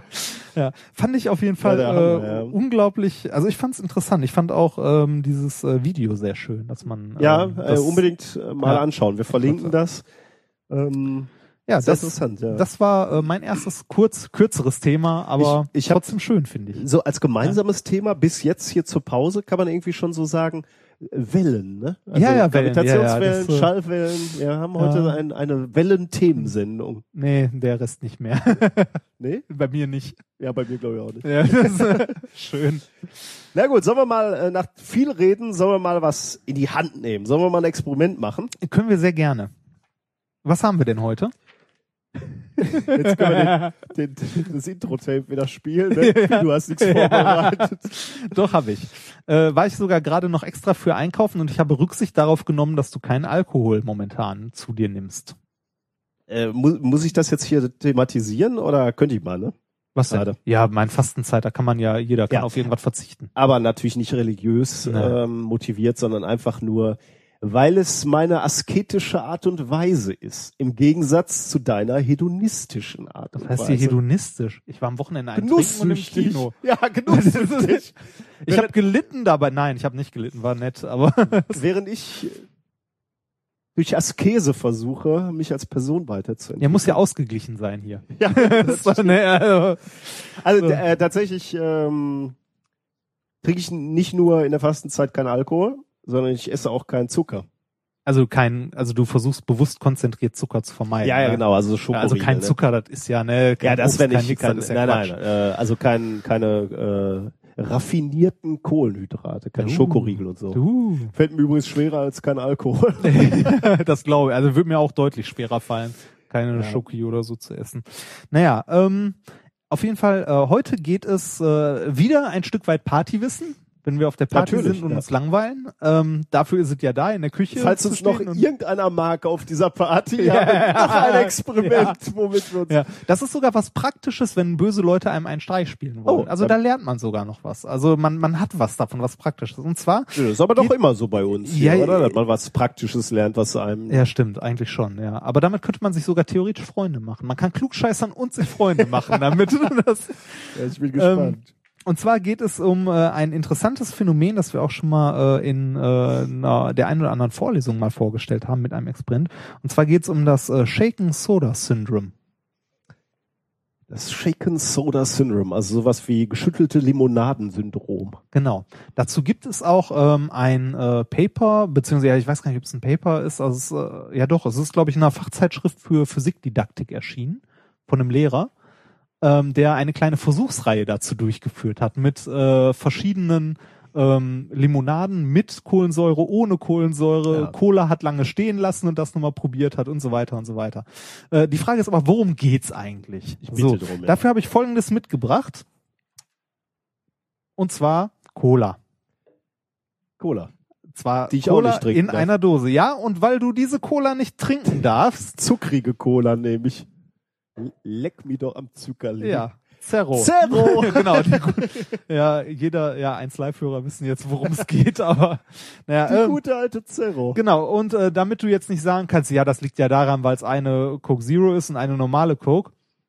Ich für das Experiment zwei Coke Zeros mitgebracht. Hä? Was denn? Wie? Also, ja, aber es Ja, ja, kommt jetzt Ach gleich. so. Ne? ich dachte, mir hätte jetzt schon irgendwas klar werden müssen. Nein. So. Ähm, es geht um Folgendes. Und zwar. Also, du, du hast jetzt zwei normale Cola mit Zucker mitgebracht. ja, die, die brauchen wir nicht. Ich habe nur, äh, die sind für mich. So. Und zwei Äh, Cola Zero. Genau. Wichtig ist, wir haben zwei Dosen. Ich hätte, also eigentlich wollte ich Bier mitbringen, aber aus Rücksicht habe ich halt Ja, okay. hier. Zero es würde auch mit Bier gehen. Es wird auch mit Hansa gehen. Es geht ja. auch mit der, deiner zuckrigen Cola, es geht auch mit der ja, Zero Cola. Genau. Okay. Es, das einzig Wichtige ist, es ist äh, äh, ein Getränk in einer Dose mit Kohlensäure. okay. So, und zwar ähm, hat gibt es jetzt einen interessanten Effekt. Und zwar, wenn wir uns äh, diese Dosen nehmen, wir nehmen eine davon, die lassen wir so stehen, wie sie ist, und die zweite, wie böse Menschen das manchmal machen, wenn sie anderen Leuten ein Getränk reichen, Ja. schütteln die. Ah ja. Und zwar ähm, heißt ja Shaken Soda Ja. Syndrome, und zwar richtig schön ordentlich. Und Also der, ähm, der alte Streich, den wir in der Grundschule oder Ja, weiter genau. in der Schule immer gemacht haben, ne? Genau. schön, wenn der andere nicht guckt, schütteln und Genau, der saut sich schön. dann komplett ein. Richtig, und genau das ist der Plan heute hier in diesem Büro. So. Mein Gott, bin ich so alt geworden und jetzt immer noch die gleichen Scherze. Okay. ja, ähm, so, du hast jetzt natürlich gesehen, welche dieser beiden Cola-Dosen ich geschüttelt habe. Aber ich sage dir, mit äh, dank der Physik könntest du herausfinden, welche von beiden geschüttelt wurde, und zwar ohne dich einzusauen Aha. und sie aufzumachen. Und dabei hilft dir das Shaken Soda Syndrome. Ich kenne natürlich den Versuch, aber Ja. äh, von daher ähm, spiele ich jetzt trotzdem mal doof. Ich, Ja. ich, ich guck gerade mal, was passiert eigentlich, wenn man so auf die Dose draufhaut. gute Frage. Hört ich man hör, da was? Warte mal. Das war der Klang der geschüttelten und das ist die nicht geschüttelte? Nö, da Ja, will ich klingt nix, genau gleich. Äh, höre ich nix. Und zwar ähm, haben wir dafür hier eine kleine äh, Rampe ähm, und ähm, diese äh, diese kleinen, also die Rampe soll, also ihr könnt am besten, wenn ihr es zu Hause nachmachen wollt, nehmt ihr am besten entweder ein langes Brett oder einen Tisch. Ähm, und diesen Tisch hebt ihr, also wir haben da diese Rampe. Ja, Ähm, die äh, ich jetzt mal hole, weil Ja. der Herr Remford natürlich an diese Art der Vorbereitung nicht gedacht Ja, hat. Entschuldige. äh, die, die Rampe haben viele Leute wahrscheinlich zu Hause. Es ist äh, die Verpackung eines äh, 27 Zoll Oh, iMac. Oh, verdammt. okay, ähm, während der Herr Wörl sein Büro auf den Fuß gefallen. während der Herr Wörl sein Büro auseinander nimmt und für dieses Experiment enormen Einsatz zeigt. Muss So. man sagen, ne? So. Ja, also wir haben äh, die besagte Rampe, den Karton eines äh, 27 Zoll iMacs. Warte, ich komme rum, Ja, damit ich, so. äh, Hast du was zum Bilder machen? ja, ich mache ein Filmchen. oh, oder? ein Filmchen. Welche war denn jetzt die geschüttelte? Weißt du wenigstens, welche schneller oder langsamer rollt, damit mir gleich nicht. Ah, das weiß ich. Na gut, okay. Wir haben So. jetzt diese Rampe hier. Ja, mein Kopfhörer ist zu kurz. Ich glaube, ich muss filmen und du musst das machen, Achso, ja. Okay. weil ich komme da nicht hin. So. Warte mal, ich, wir können doch hier noch. Ach so, ja, du äh, kannst auch mal. Ja, stimmt, eigentlich. So. Wir so, haben, nimmst du die Dosen wieder? Jetzt haben wir sie dreimal außer Hand gelegt. Jetzt wissen wir endgültig nicht mehr, welche welche Dose ist. ja, aber eventuell so. Und äh, wir lassen, also erstmal, worum geht's überhaupt? Wir lassen diese Dosen jetzt diese Rampe runterrollen. Je länger die Rampe ist, desto besser und desto einfacher sieht Ja. man den Effekt. Ähm, es wird nämlich jetzt äh, in diesem Wettrennen der geschüttelten und der nicht geschüttelten Dose einen eindeutigen Sieger geben. Okay, ich bin gespannt. Und danach können wir euch Ja. auch erklären, warum. So, wir legen beide Dosen oben auf die Rampe und lassen sie zeitgleich runterrollen. ja, ich zähle mal runter, ja? ja. Drei, zwei, eins, Start. Okay, man sieht nichts. Man sieht nichts. Entweder, Rampe- entweder war die Rampe zu kurz oder das Schütteln ist zu lange her. Achso, ja. Ich schüttel noch mal neu. ja. Ähm, ich hoffe, das war die richtig geschüttelte Dose. Ich gehe fest davon aus, das war die richtig. ja, komm. so. Ähm, ne, ne, ne, ne. Fertig? Ja. So. Da haben wir wieder unsere beiden Dosen. Drei, zwei, eins, Start. Ja, jetzt sieht man Jetzt hat man einen Unterschied gesehen, hoffe ich. Also eine Dose ist äh, deutlich früher unten. Genau, angekommen. eine Dose. Und wenn die Rampe noch länger ist, also so ein Tisch, dann sieht man es richtig deutlich, Ja. welche von den beiden äh, schneller ist. Also halten wir fest, eine von beiden Dosen äh, gewinnt das Rennen und rollt schneller als die andere. Die Frage ist jetzt, warum zur Hölle? Genau. Ähm, das, äh, oder halten wir erstmal fest, welche ist denn welche? Weißt du das noch? Ähm, äh, warte mal, also ich, Ich sag mal so, das hier war die langsamere, das war die schnelle. Jetzt könnte, könnte man natürlich gemein sein und sagen, entscheide dich für eine, die du aufmachst. Genau. Ne? Also warte mal, welche war die schnellere und welche war Das die war die schnelle, das war die langsame. Das war die schneller. Jetzt muss ich, jetzt muss ich mit der Kraft meines physikalischen ja. Wissens meinen, ähm, Äh, Wir können das auch anders machen. Entweder du suchst dir eine aus, die du aufmachst, oder du gibst mir die, die ich aufmachen soll. nee, nee, äh, ähm, boah, ich weiß es nicht mehr. Ich weiß nicht mehr, was der, was der Grund war. Also, man, man könnte ja sagen, wenn, wenn das so aufgeschäumt ist, dann, dann ist die gesamte Dose aufgefüllt. Was meinst du mit? Also höherer Druck drin, oder? Nee, äh, so, ähm, also hier bei der nicht geschüttelten hast du hier oben so eine Luftblase quasi in der Dose. Ja. Und die verteilt sich beim Schütteln äh, in, in der gesamten Flüssigkeit. Hatte damit nichts zu tun? Ja, doch auch. So geht so in die Richtung, ja. Okay, ich weiß es nicht mehr. Ja, dann such dir eine aus.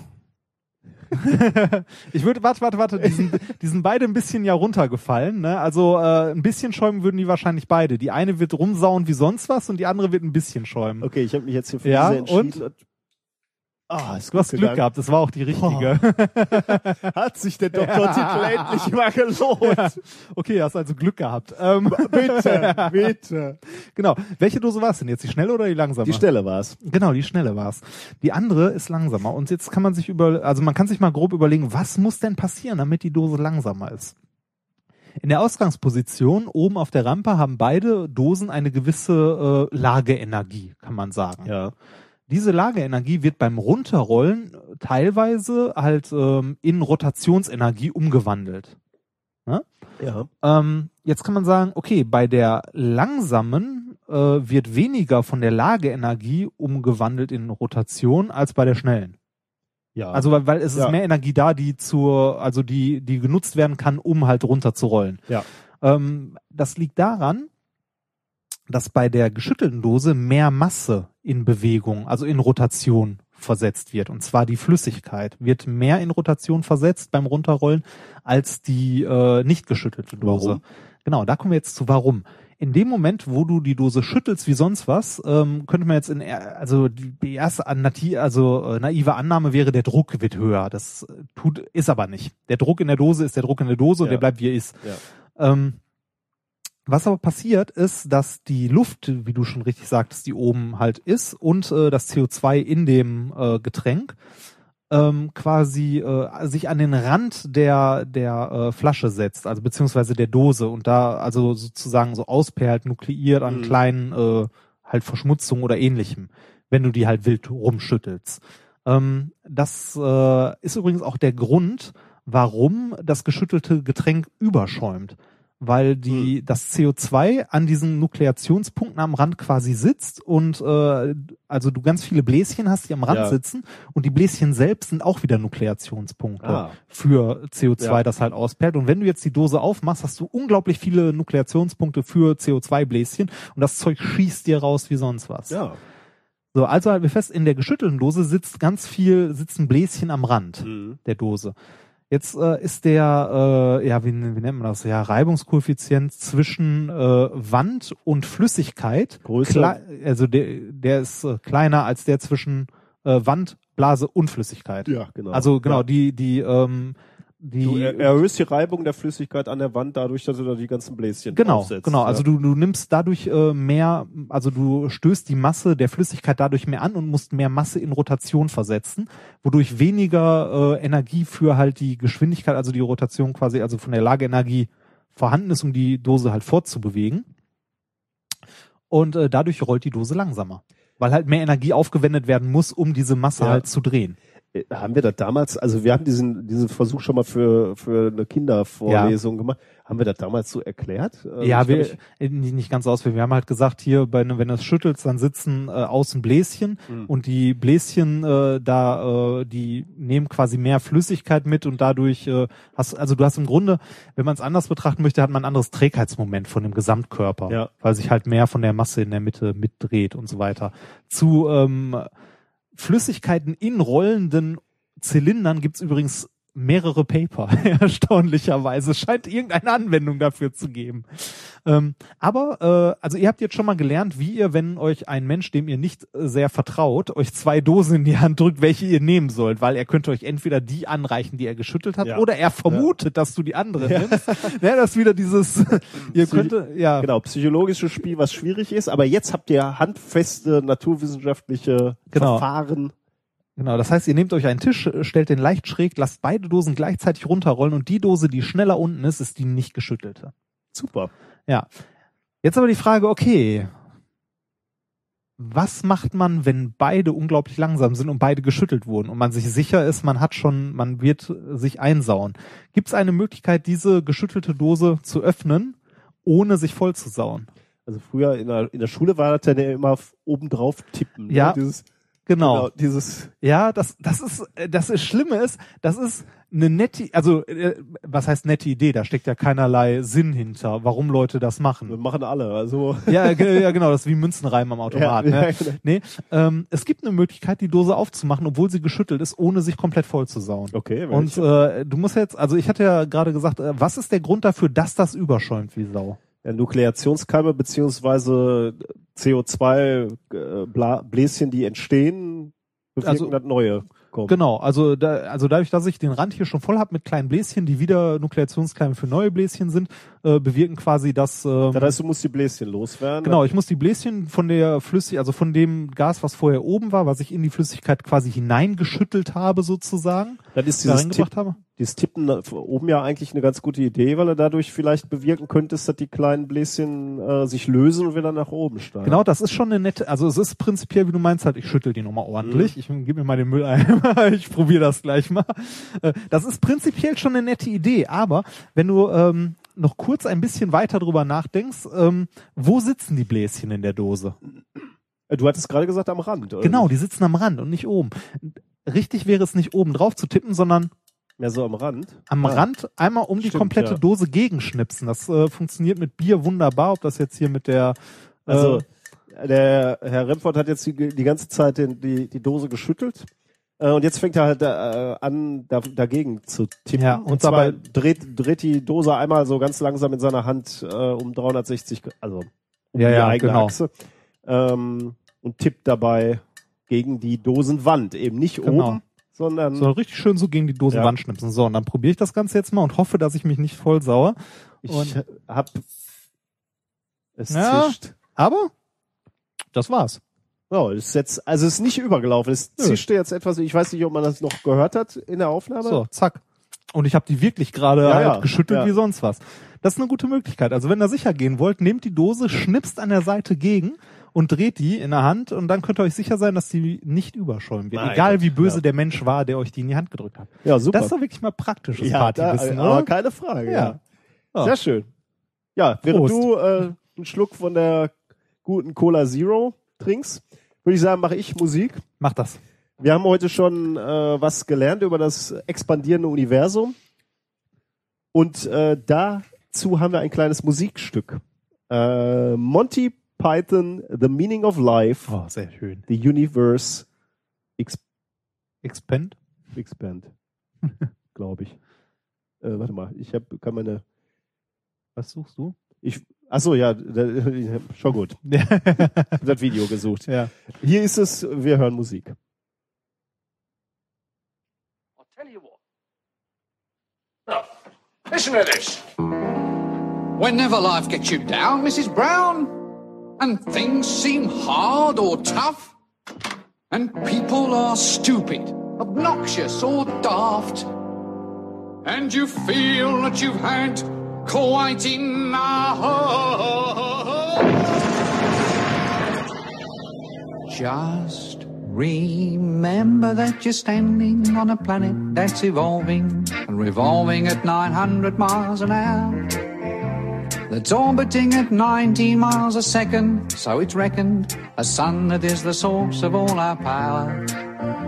The sun and you and me and all the stars that we can see are moving at a million miles a day. In an outer spiral arm at 40,000 miles an hour of the galaxy we call the Milky Way.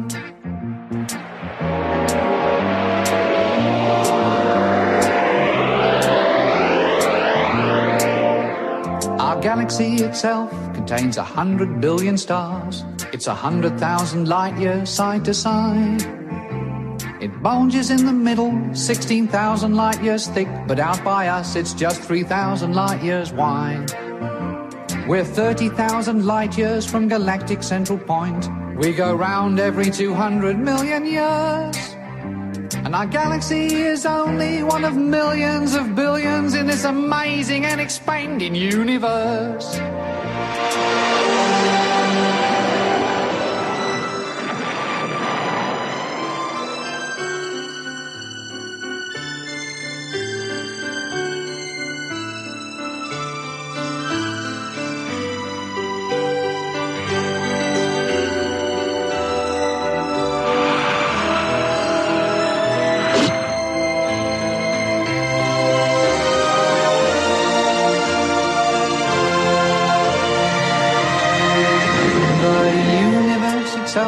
On expanding and expanding in all of the directions it can whiz. As fast as it can go, the speed of light, you know. 12 million miles a minute, and that's the fastest speed there is. So remember when you're feeling very small and insecure, how amazingly unlikely is your birth. And pray that there's intelligent life somewhere up in space, cause there's bugger all down here on Earth. Ja, da sind wir wieder. Ein sehr verstörendes Video, möchte ich dabei mal anmerken. Ich äh, war auch, ähm, Ja. ich hatte das gar nicht mehr so in Erinnerung, aber äh, ja. da, dass man da so in den Geburtskanal des Ja. Universums schauen Ja. konnte. Also nicht, nicht so wirklich äh, safe for work, ne? ja, Kann man sagen. Schnell ablenken mit Wissenschaft. Wir sind eh schon spät dran. ja, was hast du denn? Äh, was Schönes, unser Lieblingsthema. Diamanten. Juhu. Diamanten aus der Hölle. Juhu. ja, Ähm, also von hier. Jemanden aus unserem Labor. ich, ich bin dein persönliches Fegefeuer, Ja. nicht deine Hölle. Ja. Hier kannst du, du kannst dich noch bewähren, aber ich sehe schwarz. Ja, ist, deshalb versuche ich es ja gar nicht erst. genau, deswegen bearbeite sie gleich am Cloaking Device. Ne? Ja. Nee, ich versuch's mit der Alternativkarriere. Ich, bei diesem Thema starte ich sofort mit dem Gag. Ja. Also was man entdeckt hat. Ja. Man hat äh, gefunden, vermutlich, dass, ähm, dass es tief in unserer Erde, in unserer lieben Mutter Erde, äh, Wasser gibt. Ah ja. Nicht nur ein bisschen, sondern ungefähr so viel wie alle Ozeane der Welt zusammen. Äh, In, warte mal, in der Erde Wasser so viel wie aus. Hä? Ja. Ja. Und zwar ähm, tief, Und zwar tief bedeutet etwa 500 Kilometer unter uns. Flüssig noch? Oder? Ähm, Da ist ja auch viel Druck und so, ne? Da ist viel Druck, ja. Da, komm, da, da sage ich dir gleich was Ja. zu, zu dem Druck. Ähm, woher wollen wir das überhaupt wissen? Könntest du jetzt Frage. kritisch fragen. ja, aber weil du erzählst mir das, da frage ich doch nicht. Weil ähm, die Frage ist tatsächlich natürlich gut, weil wenn, äh, wenn man sich vor Au- Augen führt, ich meine, wie, wie, warte mal, wie tief war das? 500 Kilometer. Wie tief bohren, also wie tief sind so die tiefsten Bohrlöcher, die wir haben? Das ist die entscheidende Frage. Ähm, hier die Bergwerke, hier in unserem Ruhrgebiet waren ja so vielleicht mal ein Kilometerchen tief oder so. das Äh, die tiefsten Bohrungen lagen so ungefähr bei 12 Kilometer. echt mehr nicht? Nee. Also noch nicht bis in die Hohlwelt vorgedrungen. Oder? Genau. ah. Ja, mehr nicht ist so eine Sache. Äh, da sprichst du natürlich einen, äh, ähm, einen sensiblen Punkt äh, meiner Familiengeschichte an. Mein Vater, Geophysiker, hat nämlich äh, eine kontinentale Tiefbohrung geleitet in. Wow, äh, zwölf Kilometer, so viel.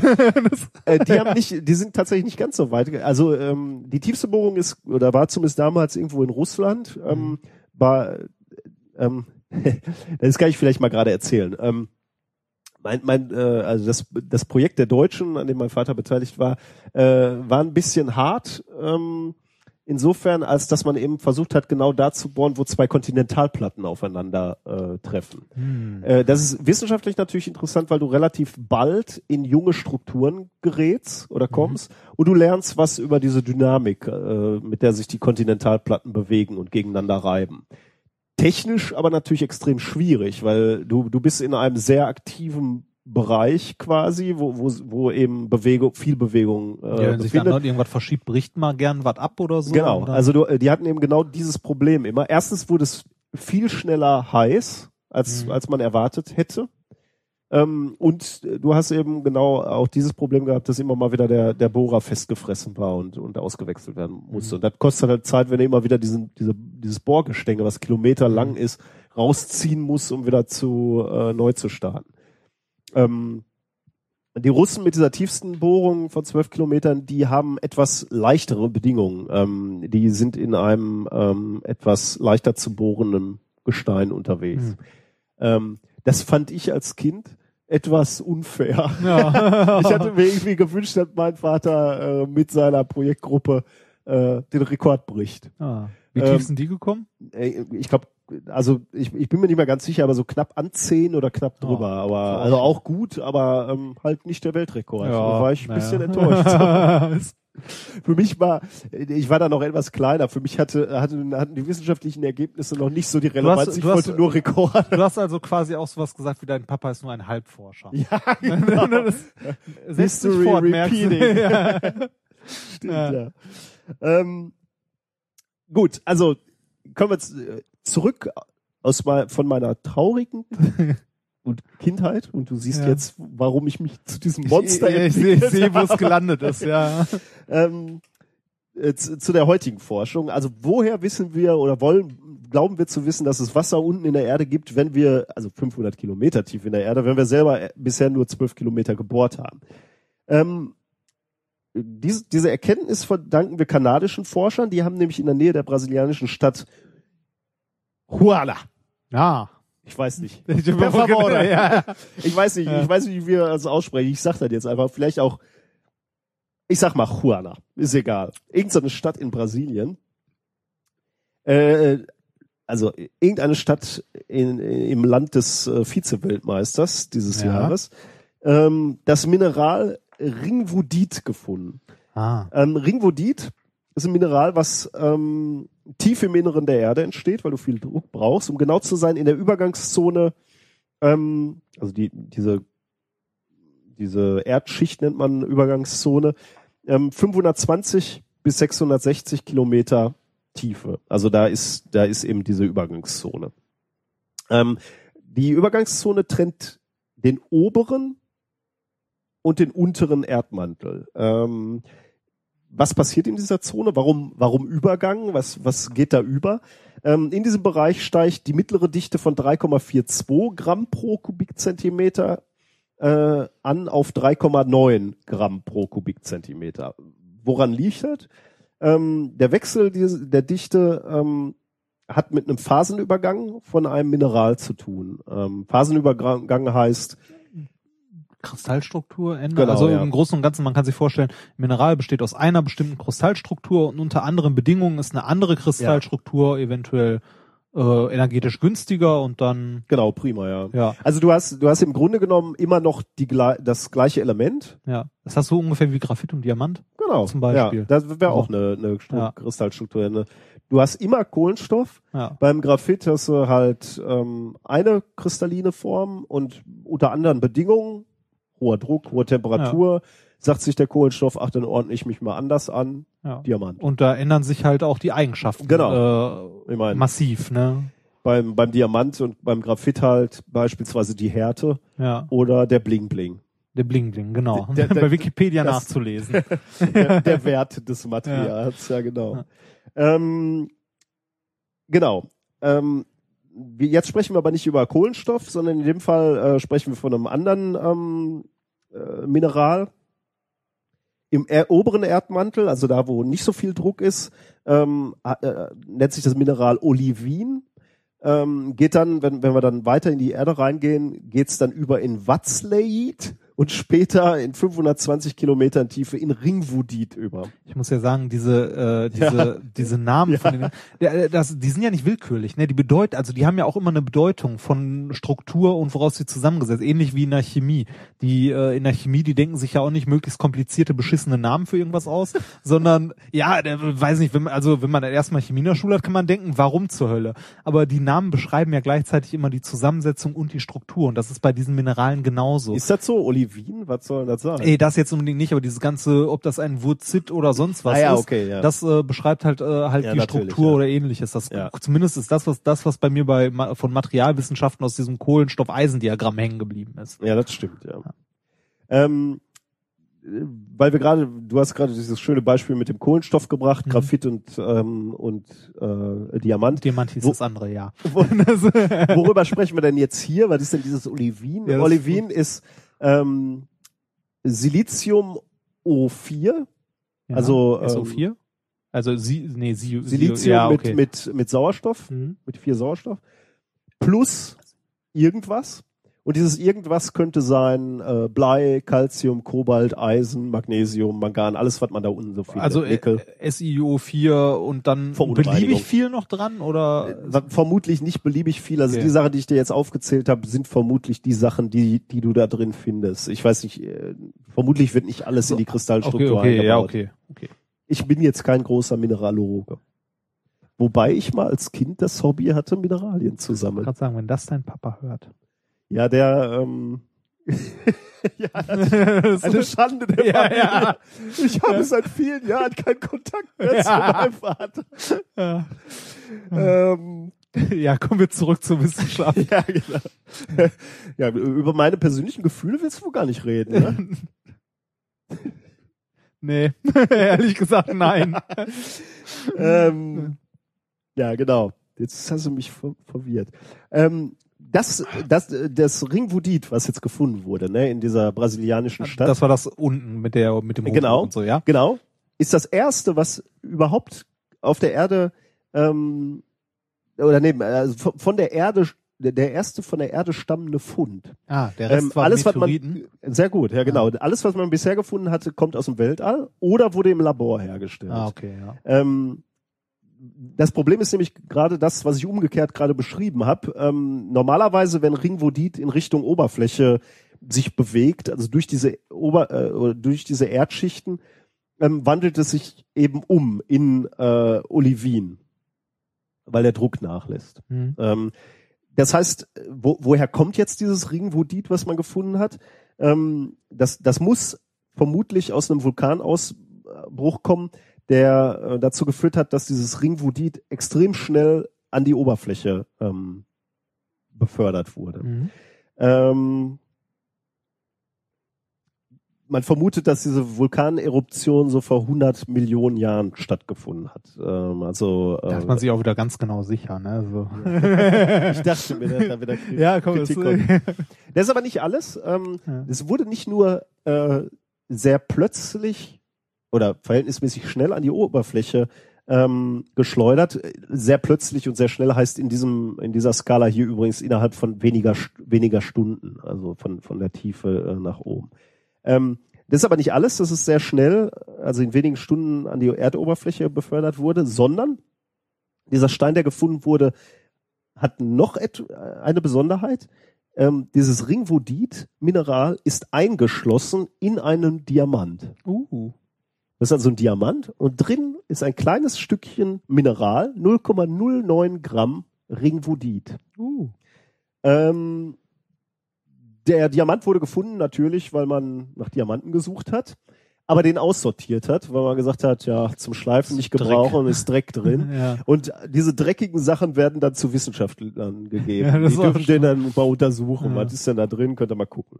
Ähm, und die Wissenschaftler haben jetzt gefunden, ähm, äh, dass, dass in dem Diamant eben dieses Ringvodit-Mineral ist. Aber die Frage ist natürlich jetzt, was ist das Besondere an dem Ringvodit und warum hilft es uns, unsere Erde etwas besser ähm, zu verstehen? Ringvodit hat eine sehr spannende Eigenschaft und zwar einfach nur über seine Kristallstruktur. Ähm, es ist in der Lage, bis zu zwei Prozent seines Gewichtes an Wasser zu tragen. Also wenn du so willst, wie so ein mineralisches ähm, Schwamm. Schwämmchen. Ja. Ja. Äh, Zwei Prozent von seinem Eigengewicht kann es aufsaugen ähm, mit Wasser. Und die äh, Wissenschaftler, die Forscher haben sich jetzt eben genau dieses Ringvodit angeguckt und zwar mit Infrarotspektroskopie, also einer, einer speziellen Wellenlänge draufgeschossen mit einem Laser und geguckt, was rauskommt an Licht und konnten da etwas lernen, nämlich dass dieses Ringvodit, was ja aus dieser Tiefe kommt, aus diesen 500 Kilometer Tiefe, dass das etwas mehr als ein Prozent Wasser trägt. Hm. Das führt dazu, dass die Autoren dieser Nature-Studie, also es ist ein Ja. Paper, Das, ja. ja. du merkst, Nature hat Ja. schlechten Ruf mittlerweile, den kann man sich Ja. gar nicht mehr erlauben. Nee, tra- traut man sie gar nicht mehr. Das, Also die, die äh, Autoren dieser Nature-Studie ähm, haben jetzt mal hochgerechnet, äh, was das bedeuten kann. Also wenn dieser Stein ähm, oder dieses Mineral ein Prozent etwa äh, an Wasser trägt, haben sie hochgerechnet, wie viel Wasser könnte da unten in der Übergangszone sein. Und sie kamen eben zu dem Ergebnis, was ich am Anfang schon gespoilert habe, vorweggenommen habe. Ähm, sie vermuten, dass da etwa so viel Wasser ist da unten äh, wie in den gesamten Ozean zusammen wirtschaftlich, also um, um, um das Thema abzuschließen, wirtschaftlich werden diese Wasserreservoirs aber eben nicht von großer Bedeutung sein, ähm, da die so tief sind, dass man da nicht drankommt. Also man wird sie nicht nutzen können. ist trotzdem interessant, was über die Struktur des Planeten zu erfahren, ne? Ähm, genau, zum Also, einen das. ja. Ähm, zum einen, äh, zum anderen lernt man nicht nur was über die Struktur des äh, Planetens, sondern ähm, auch wenn wir nicht in der Lage sind, an das Wasser ranzukommen, die Ozeane stehen natürlich schon im Kontakt mit diesem Wasserreservoir. Ah. Das heißt, ähm, wir haben, also man, man vermutet schon einen ständigen Austausch zwischen dem Wasser oben an der Erdoberfläche und eben äh, dem, äh, den Ozeanen, die im Planeten selbst ähm, äh, sich befinden. Allerdings natürlich ähm, auf Zeitskalen wieder, ne, Ja, die ja, äh, eher, eher so äh, geologische Zeiträume sind. Also so, äh, das sind vermutlich viele Jahrmillionen Jahre, die das Wasser braucht, um da so einmal den Zyklus zu beenden. Hm. Aber dennoch. So, Schon? wir haben also Kontakt zum Wasser in der Hohlwelt. Ja, das wollte ich gerade. Da wolltest du nicht ja, da wollte ich, ja, hab- das, Ich habe dich da schon so ja. verschwitzt. das ist ja auch naheliegend, oder? Natürlich, Jetzt muss man natürlich. nur noch den Übergang finden. Wir sind ja gut bewacht. Ne? Man weiß ja, wo sie sind. Ja, ja. braucht man nicht. Man muss nur an den Wachen vorbei. Ja, richtig. ja. ja, schön. Wir haben gelernt, dass es äh, gibt äh, Wasser in der Erde. Nicht nur auf der Mehr Erde, als- sondern in der Mehr Erde als auch man noch. dachte. Ja. Mehr als man dachte. Hm, nett. Äh, kommen wir zum, äh, zum letzten wissenschaftlichen Thema vorerst, ähm, wo wir bei Wasser sind. Ähm, was braucht Wasser? Was braucht Wasser? Ja, also nicht was Wasser braucht, sondern wofür wird Wasser benötigt? Trinken? Siehste, du denkst nur an dich und deshalb sterben deine Büropflanzen. das, so. Pflanzen brauchen Wasser. Das ist eine wunderschöne Überleitung zum nächsten Thema. Hast mich aber in eine Falle gelockt. Ja. Nein, ähm, das zweite Thema trägt den wunderschönen Namen Brains. Woher kennst du das? Aus irgendeinem deiner B-Movies, du, die Nein, du mir jetzt nein, wieder nein, nein, nein, nein. Zombies. Ja, Das ist es? ja. Zombie-Apokalypse. Nein, aber du bist doch hier der iOS-Spieler auf langen Flügen gelegentlich oder wenn du.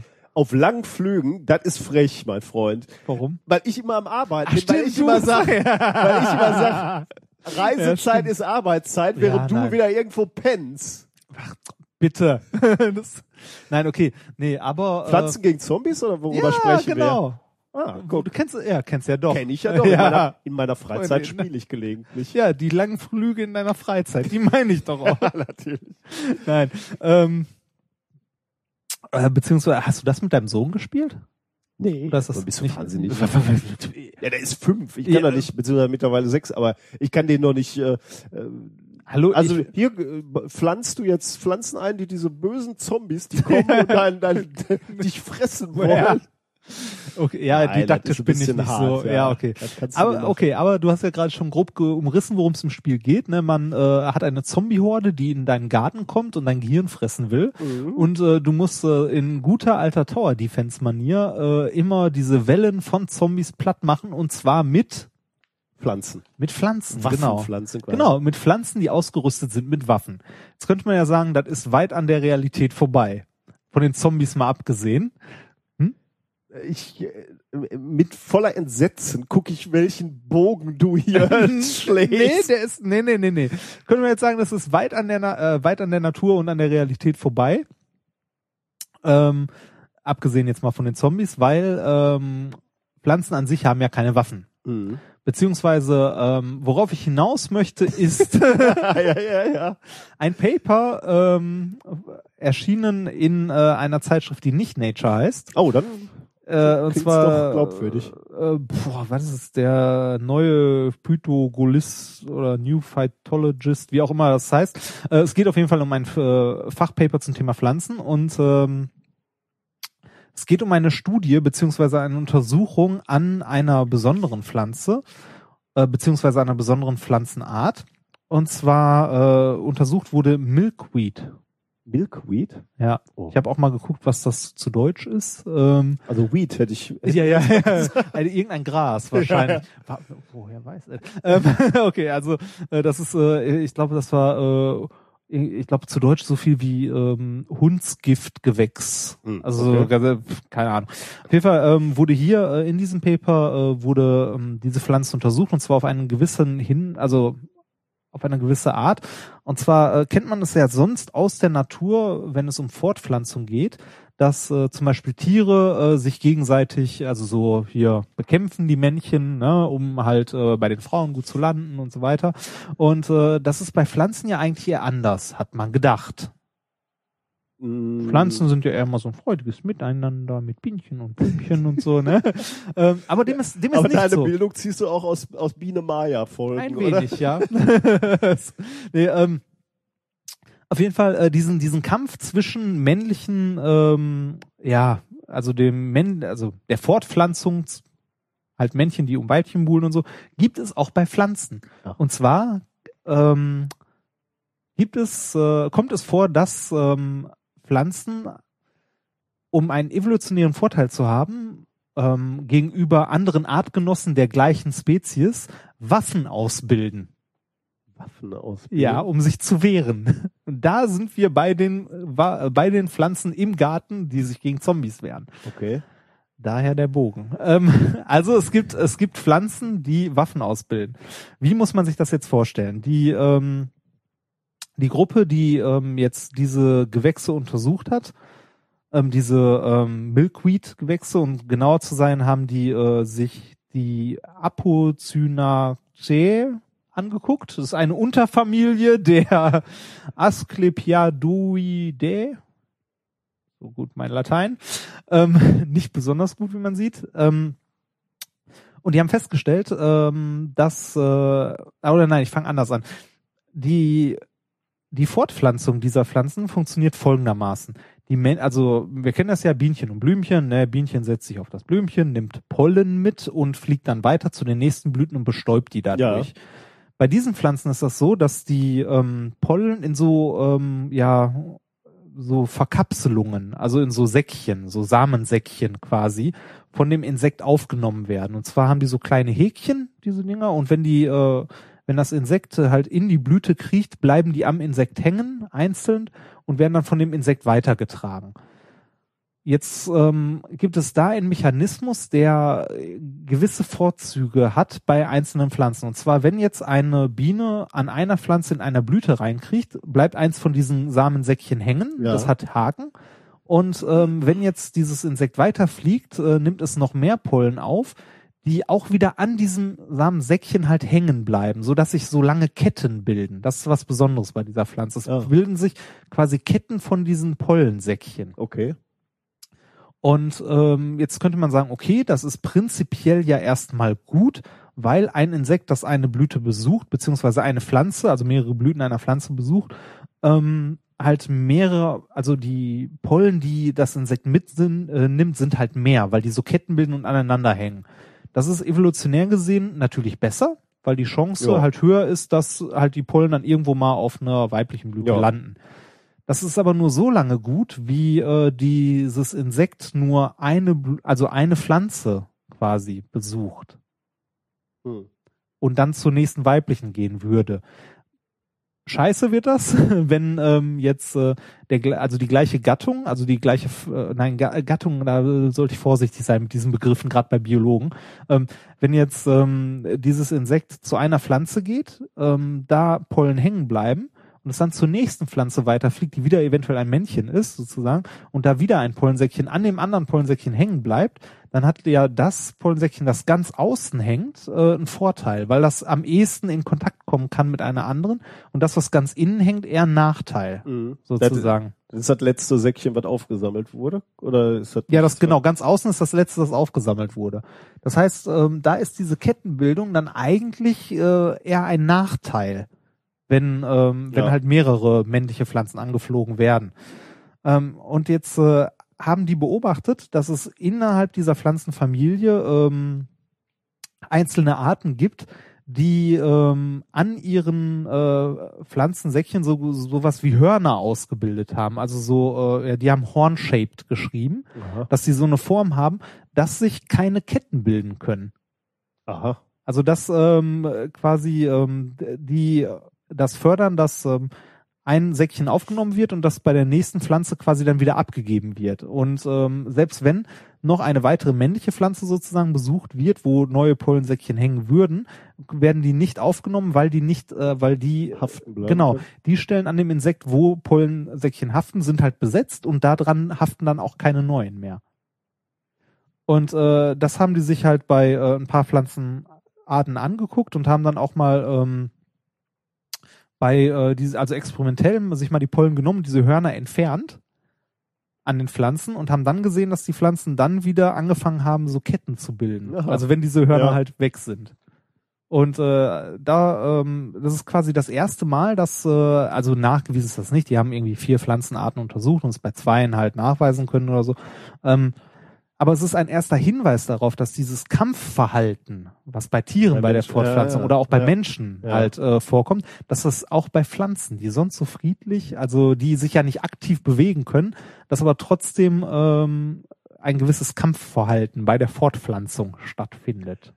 Ja, wobei man vorsichtig ist, äh, das ist halt kein aktives Kämpfen in dem Sinne, ne? Nö, aber wir haben, nicht. da haben wir beim letzten Mal schon drüber gesprochen, dieses darwinistische Prinzip, es überlebt der, der sich am besten anpasst. Ja. Äh, Jetzt hast du halt diese Situation, dass, dass diese Pollen Ketten bilden, weil Ja. dann erstmal für dich nachteilig sein kann. Und es entwickelt sich halt eine Strategie. das zum Gehen. Ne?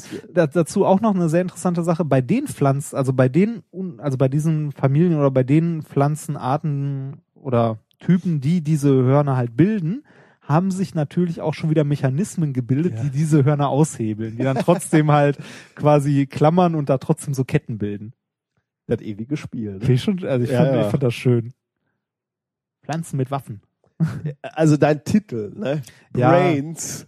Ich musste bei, Pflanz, äh, bei Pflanzen, die Waffen ausbilden, sofort irgendwie an. Äh, Man ist ja nur noch ein paar Millionen Jahre davon entfernt, dass die auf Zombies schießen. ja, richtig, siehst du? Ist so. ja, Ja, sehr schön, sehr schönes Thema. Ähm, Krieg im Vorgarten. Krieg im Vorgarten, ja. Ja. Ähm, zu, ganz Ja. am Abschluss, zum Abschluss unserer Sendung habe ich noch einen, äh, einen Krieg, der wieder etwas näher an uns ist. Was denn? Mal wieder Ach, Männer da. und Frauen. Ach, das Übliche. Das Übliche. Ähm, Männer und Frauen in Teams, ne? Ja. Was glaubst du, wer bei der Auswahl von Kooperationspartnern mehr auf Rangunterschiede achtet? Männer oder Frauen? Was heißt denn mehr auf, also Rangunterschiede im Sinn von sich äh, Leute suchen, die rangtechnisch drunter oder drüber sind? Oder, Äh, so, oder, oder ist denen wichtig, dass jemand, mit dem man kooperiert, dass der halt zum Beispiel Doktor ist oder so? ähm, äh, da gehe ich gleich etwas mehr ins Detail, aber ich muss jetzt erstmal sagen, ähm, wer, äh, wer, also wenn, wenn du dir Männer- und Frauenteams anguckst, äh, welche ist hierarchisch, welche der Gruppen ist hierarchisch ähm, gleicher, gleichförmiger und Ja. wo findest du eher Rangunterschiede? Gemischte Teams oder, also, oder gleiche Nee, Teams? nur, nur Gleiche. Frauenteams und nur Männerteams. Wäre eher auf Rangordnung. Also so biologisch wahrscheinlich Männer, oder? Würde man meinen. ne? Ja, ja. Es gibt jetzt eine schöne Studie, ähm, da ähm, hat man sich das mal angeguckt. Man hat sich nordamerikanische Professoren geschnappt, nicht wirklich, also man hat äh, die untersucht ähm, und ha- hat festgestellt, dass äh, nordamerikanische Professoren ähm, offenbar eher mit gleichrangigen Kolleginnen kooperieren, ähm, also er jedenfalls als mit untergeordneten Mitarbeiterinnen. Ähm, Mhm. Bei Männern sieht man diese, diesen Unterschied nicht. Also den, den scheint die Hierarchie egal zu sein. Ähm, zumindest wenn man diesen, diesen Untersuchungen glaubt, die in dem äh, Journal Current Biology veröffentlicht wurden. Ähm, normalerweise hat man genau äh, diesen Eindruck, den du jetzt gerade auch gesagt hast. Normalerweise würde man so vom Gefühl haben, Frauen sind kooperativer und freundlicher miteinander und Männer sind eher so äh, eher so ri Weil da kommt dann der hinterhältige Krieg. Vielleicht, ja. ähm, die Frage ist natürlich, wie, wie haben sie das jetzt rausgefunden, ähm, äh, was sie gemacht haben?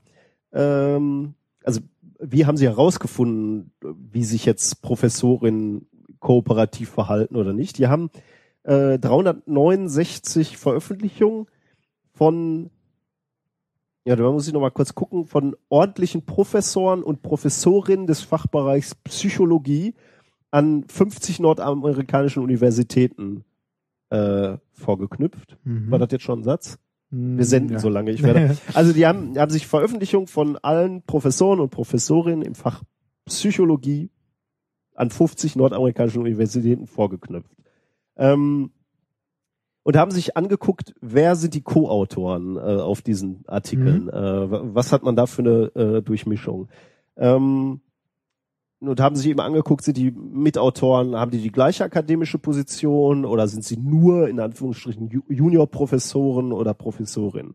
Rausgefunden, also bei dieser Studie hat man eben, die Frauen kooperieren, die weiblichen Professorinnen kooperieren seltener mit einer Juniorprofessorin als die Männer mit einem Juniorprofessor. Mhm. Ähm, wenn ähm, wenn wenn wenn alle äh, die, den gleichen Titel haben, die gleiche hierarchische Position oder äh, einigermaßen, dann siehst du keine Unterschiede zwischen Frauenteams und Männerteams. Ähm, ja, genau. Mhm. Also und, und äh, ja, ich, ich muss, äh, Entschuldigung, ich habe kurz meine, meine Notizen gelesen. Du siehst auch keine, keine Unterschiede, wenn, wenn du ein gemischtes Team, weil du das gerade gefragt Ja. hast, wenn du ein gemischtes Team hast, ähm, siehst du auch nicht dieses Verhalten, das auf Rangunterschiede ähm, besonders geacht wird. wird. Also ähm, reine Männerteams siehst du eine sehr starke Durchmischung der, Ja. der, der verschiedenen Hierarchien. Äh, in gemischten Teams siehst du die. Nur in reinen Frauenteams siehst du, dass die eher ähm, sich an gleichen äh, ähm, äh, akademischen Niveaus orientieren. Also lieber eine Professorin mit einer weiteren Professorin. Aha, Gibt's da eine, äh, eine Idee, warum? Oder Ja, ein Erklärungsversuch? Die, die finde ich ist so ein bisschen vage noch. Ähm, man, man sieht, dass die Ergebnisse zur Beobachtung passen, die man auch schon bei Kindern sieht, bei fünf bis sechsjährigen. Da siehst du, äh, dass, dass Jungs eher in großen, lockeren Gruppen spielen. Also völlig egal, wie so das Alter ist und äh, ob, ob da äh, ja äh, hier also äh, besser angesehenere äh, Spielkameraden sind oder schlechter. Also Jungs spielen eher so in großen, lockeren Gruppen, während Mädchen sich schon zu diesen Zweiergemeinschaften zusammentun. so die Ah, besten besten Freundinnen. Dingen und äh, die, die auch so ein bisschen gleich sind äh, und, und auch dieses Gleiche suchen. Ob das jetzt stimmt, ähm, ob, ob es damit was zu tun hat, äh, ist noch völlig fraglich. Ja, ich weiß, es sind so viele. Wie ist denn überhaupt die Verteilung von männlichen und weiblichen Professoren in diesem Fachgebiet? Also ich ja, ich glaube, in der Psychologie könnte die einigermaßen gleich verteilt sein, glaube ich. Aber ich, Also ich gibt- weiß, weiß ich gibt, nicht. Gibt da, also da gibt's wahrscheinlich noch einen Haufen Randparameter, die auch eine Rolle spielen. ist, ist übrigens dann genau für, für zu einer weiteren Begründung sowas, ähm, weil, weil du ja jetzt vermutlich nahegelegt hast, dass Frauen einfach aus, es gibt weniger. Ja, irgendwie sowas in die Richtung oder Ähm, so.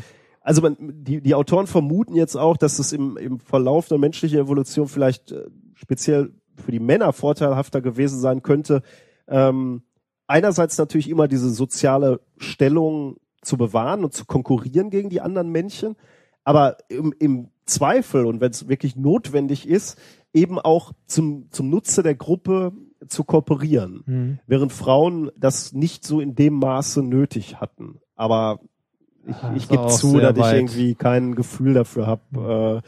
Äh, ähm, ist eine erste Studie, aber ein interessantes Ergebnis halt. Ja, ich, stimmt, ich ja. hätte, hätte, ich hätte auch was erwartet. anderes erwartet. Äh, übrigens ist auch noch völlig ungeklärt ähm, äh, in dieser Studie, ähm, warum kommt es eigentlich nicht zu Kooperation zwischen einer Professorin und einer Juniorprofessorin? An welchem, an, an wem von beiden liegt? Stimmt. Könnte ja die Professorin sein, die sagt, nö, hier dem, dem, äh, dem Nachwuchs, dem Konkurrent, wie du gerade schon so gesagt hast, dem, dem Ja. traue ich nicht, dem helfe ich nicht. Ich will die einzige Frau hier in meinem Ja. Bereich bleiben. Könnte aber auch genau andersrum sein. Könnte aber auch die Juniorprofessorin sagt, die sein, die sagt, ja, ich möchte, ich alleine. ja genau. ja. Also Ja, ja. Das, da wird noch ein bisschen was kommen äh, und wir werden es heute nicht lösen können. Aber ich fand, fand das diese müssen eine Erwähnung wert. Entdeckung interessant. Ja, haben wir. Haben wir denn was gelernt auch heute? Oder haben wir wieder nur Blödsinn gemacht? Wir haben nur Blödsinn gemacht. Gut, in diesem Sinne. ja, ja äh, wir haben gelernt, wo äh, unsere, wo wir alle herkommen, wo wir hingehen und warum. Vom ganz am Anfang. Ganz am Anfang. Und dass Einstein recht hatte. ja, da. Einstein hat immer recht. Im, im, am Ende kommt genau das Wo, immer wobei raus. da ne? gibt's im Internet andere Stimmen. das, am äh, Fußballspiel dauert 90 Minuten und am Ende gewinnen die Deutschen und Einstein hat immer ja, recht. ja, genau. Das, ja. Ähm, ja, äh, du hast äh, mir vorgestellt, wie du äh, ein Cloaking-Device bauen kannst oder äh, beziehungsweise du, du hast verstanden, wie es gebaut wird und was man damit macht, nämlich demnächst U-Boote verschleiern Ja. am, am Meeresgrund Oder Minen. oder Minen, Ja. damit die noch tödlicher sind. Ja. Ja. Äh, ja, dann äh, haben wir zum Schluss noch, äh, nee, zum fast Schluss äh, noch gelernt, dass auch aus anderen Höllen Diamanten kommen und nicht nur aus der hier. Aus der Diamantmine, die ich führe Ja. mit strenger Ja. Hand. Diamantenhölle. das, Und du hast mir schon äh, gezeigt, wie du bald mit Killerpflanzen ähm, äh, Zombies Ja. abwehren ja, möchtest. ja, ja. Aber du hast, du hast ähm, Strategien, aggressivste Strategien von Pflanzen aufgeführt. Wenn ich das dann denn so richtig verstanden habe, das ist bei Biologie ja auch immer so, nee. Müssen wir schon wieder an den Nein, Schwester-Podcast nein, nein, nein, verweisen? nein, nein, nein, diesmal? nein, nein, nein, nein. Gut.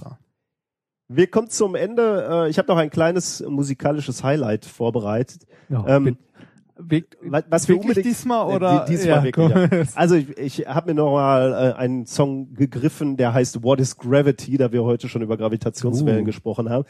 Ähm, ein schöner Song äh, von ähm, Tom Glazer und Dottie Evans ähm, aus den 50er, 60er Jahren. Da waren, das war die Zeit, wo in, in den Vereinigten Staaten, ähm, aber wahrscheinlich hier auch, äh, so ähm, Science Education, also so Lehre, Wissenschaftslehre auch so mit, äh, mit ähm, Musik gemacht wurde, wie, Ah. wie ein paar Jahre später dann auch mit diesen Lehrvideos. äh, was wir auch immer unbedingt nochmal bringen müssen, ist Duck and Cover. Oh ja, das stimmt, ne? ja, Also ja, Diese, ja. diese, diese, Duck dieses and Cover, ja. dieses Lehrvideo, was sollst du machen, wenn, wenn eine Atombombe nebenan Ja. einschlägt? Ja, lass nicht zu viel, dann machen Ja, wir stimmt, heute ja, bis, ja. Äh, dies, dies ist ein schönes Lied aus den 50er, 60er. Das ist so, eine, so ein Sechs-Song-LP. Ähm, heißt Singing Science, also die LP. Oh.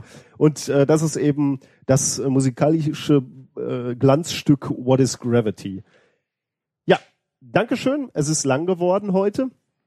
Wir sind ab nächster Woche in Dresden und kommen dann frisch von der Konferenz in Dresden und senden dann äh, am nächsten Tag schon wieder, nehmen wir unsere nächste Folge auf. Das heißt, du musst unterwegs die Sendungsvorbereitung machen. Gar kein Problem mit. Das wird, also ich kündige jetzt schon mal eine riesen Debakel an. äh, vielleicht werden wir auch ein bisschen was über die Konferenz ähm, Bestimmt. berichten. Und falls ihr auf der Konferenz seid, tweetet uns mal an, dann können wir vielleicht ein alkoholfreies Bier trinken. Ach so, ja. Ja, ja. Ich nehme normales. das, Du gibst schon die Bestellung auf. ja. Alles klar, macht's gut, bis in zwei Wochen. Tschüss. You weigh. About 105 pounds. That's because the Earth's gravity pulls you downward with just that amount of force. Well, how much would I weigh on the moon? The moon is much smaller than the Earth, so you would weigh about 18 pounds. Hmm, I think I'll stay where I am. Well, gravity will help you do just exactly that.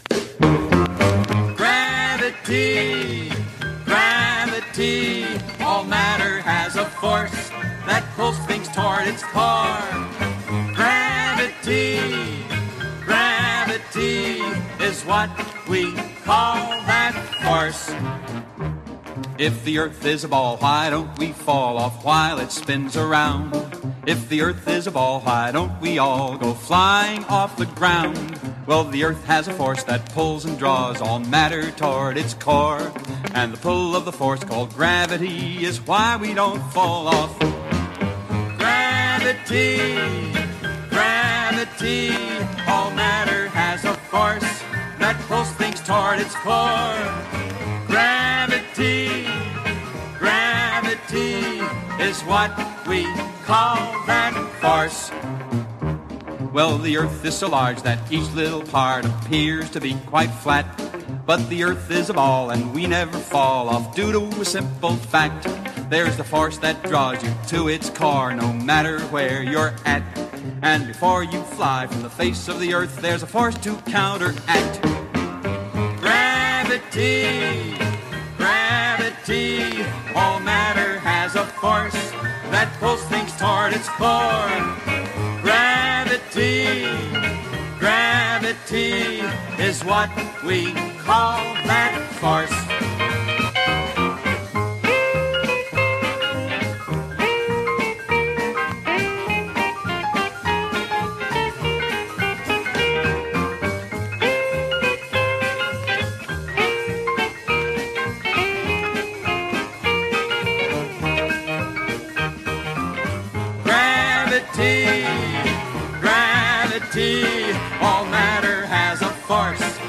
Pulls things toward its core. Gravity, gravity is what we call that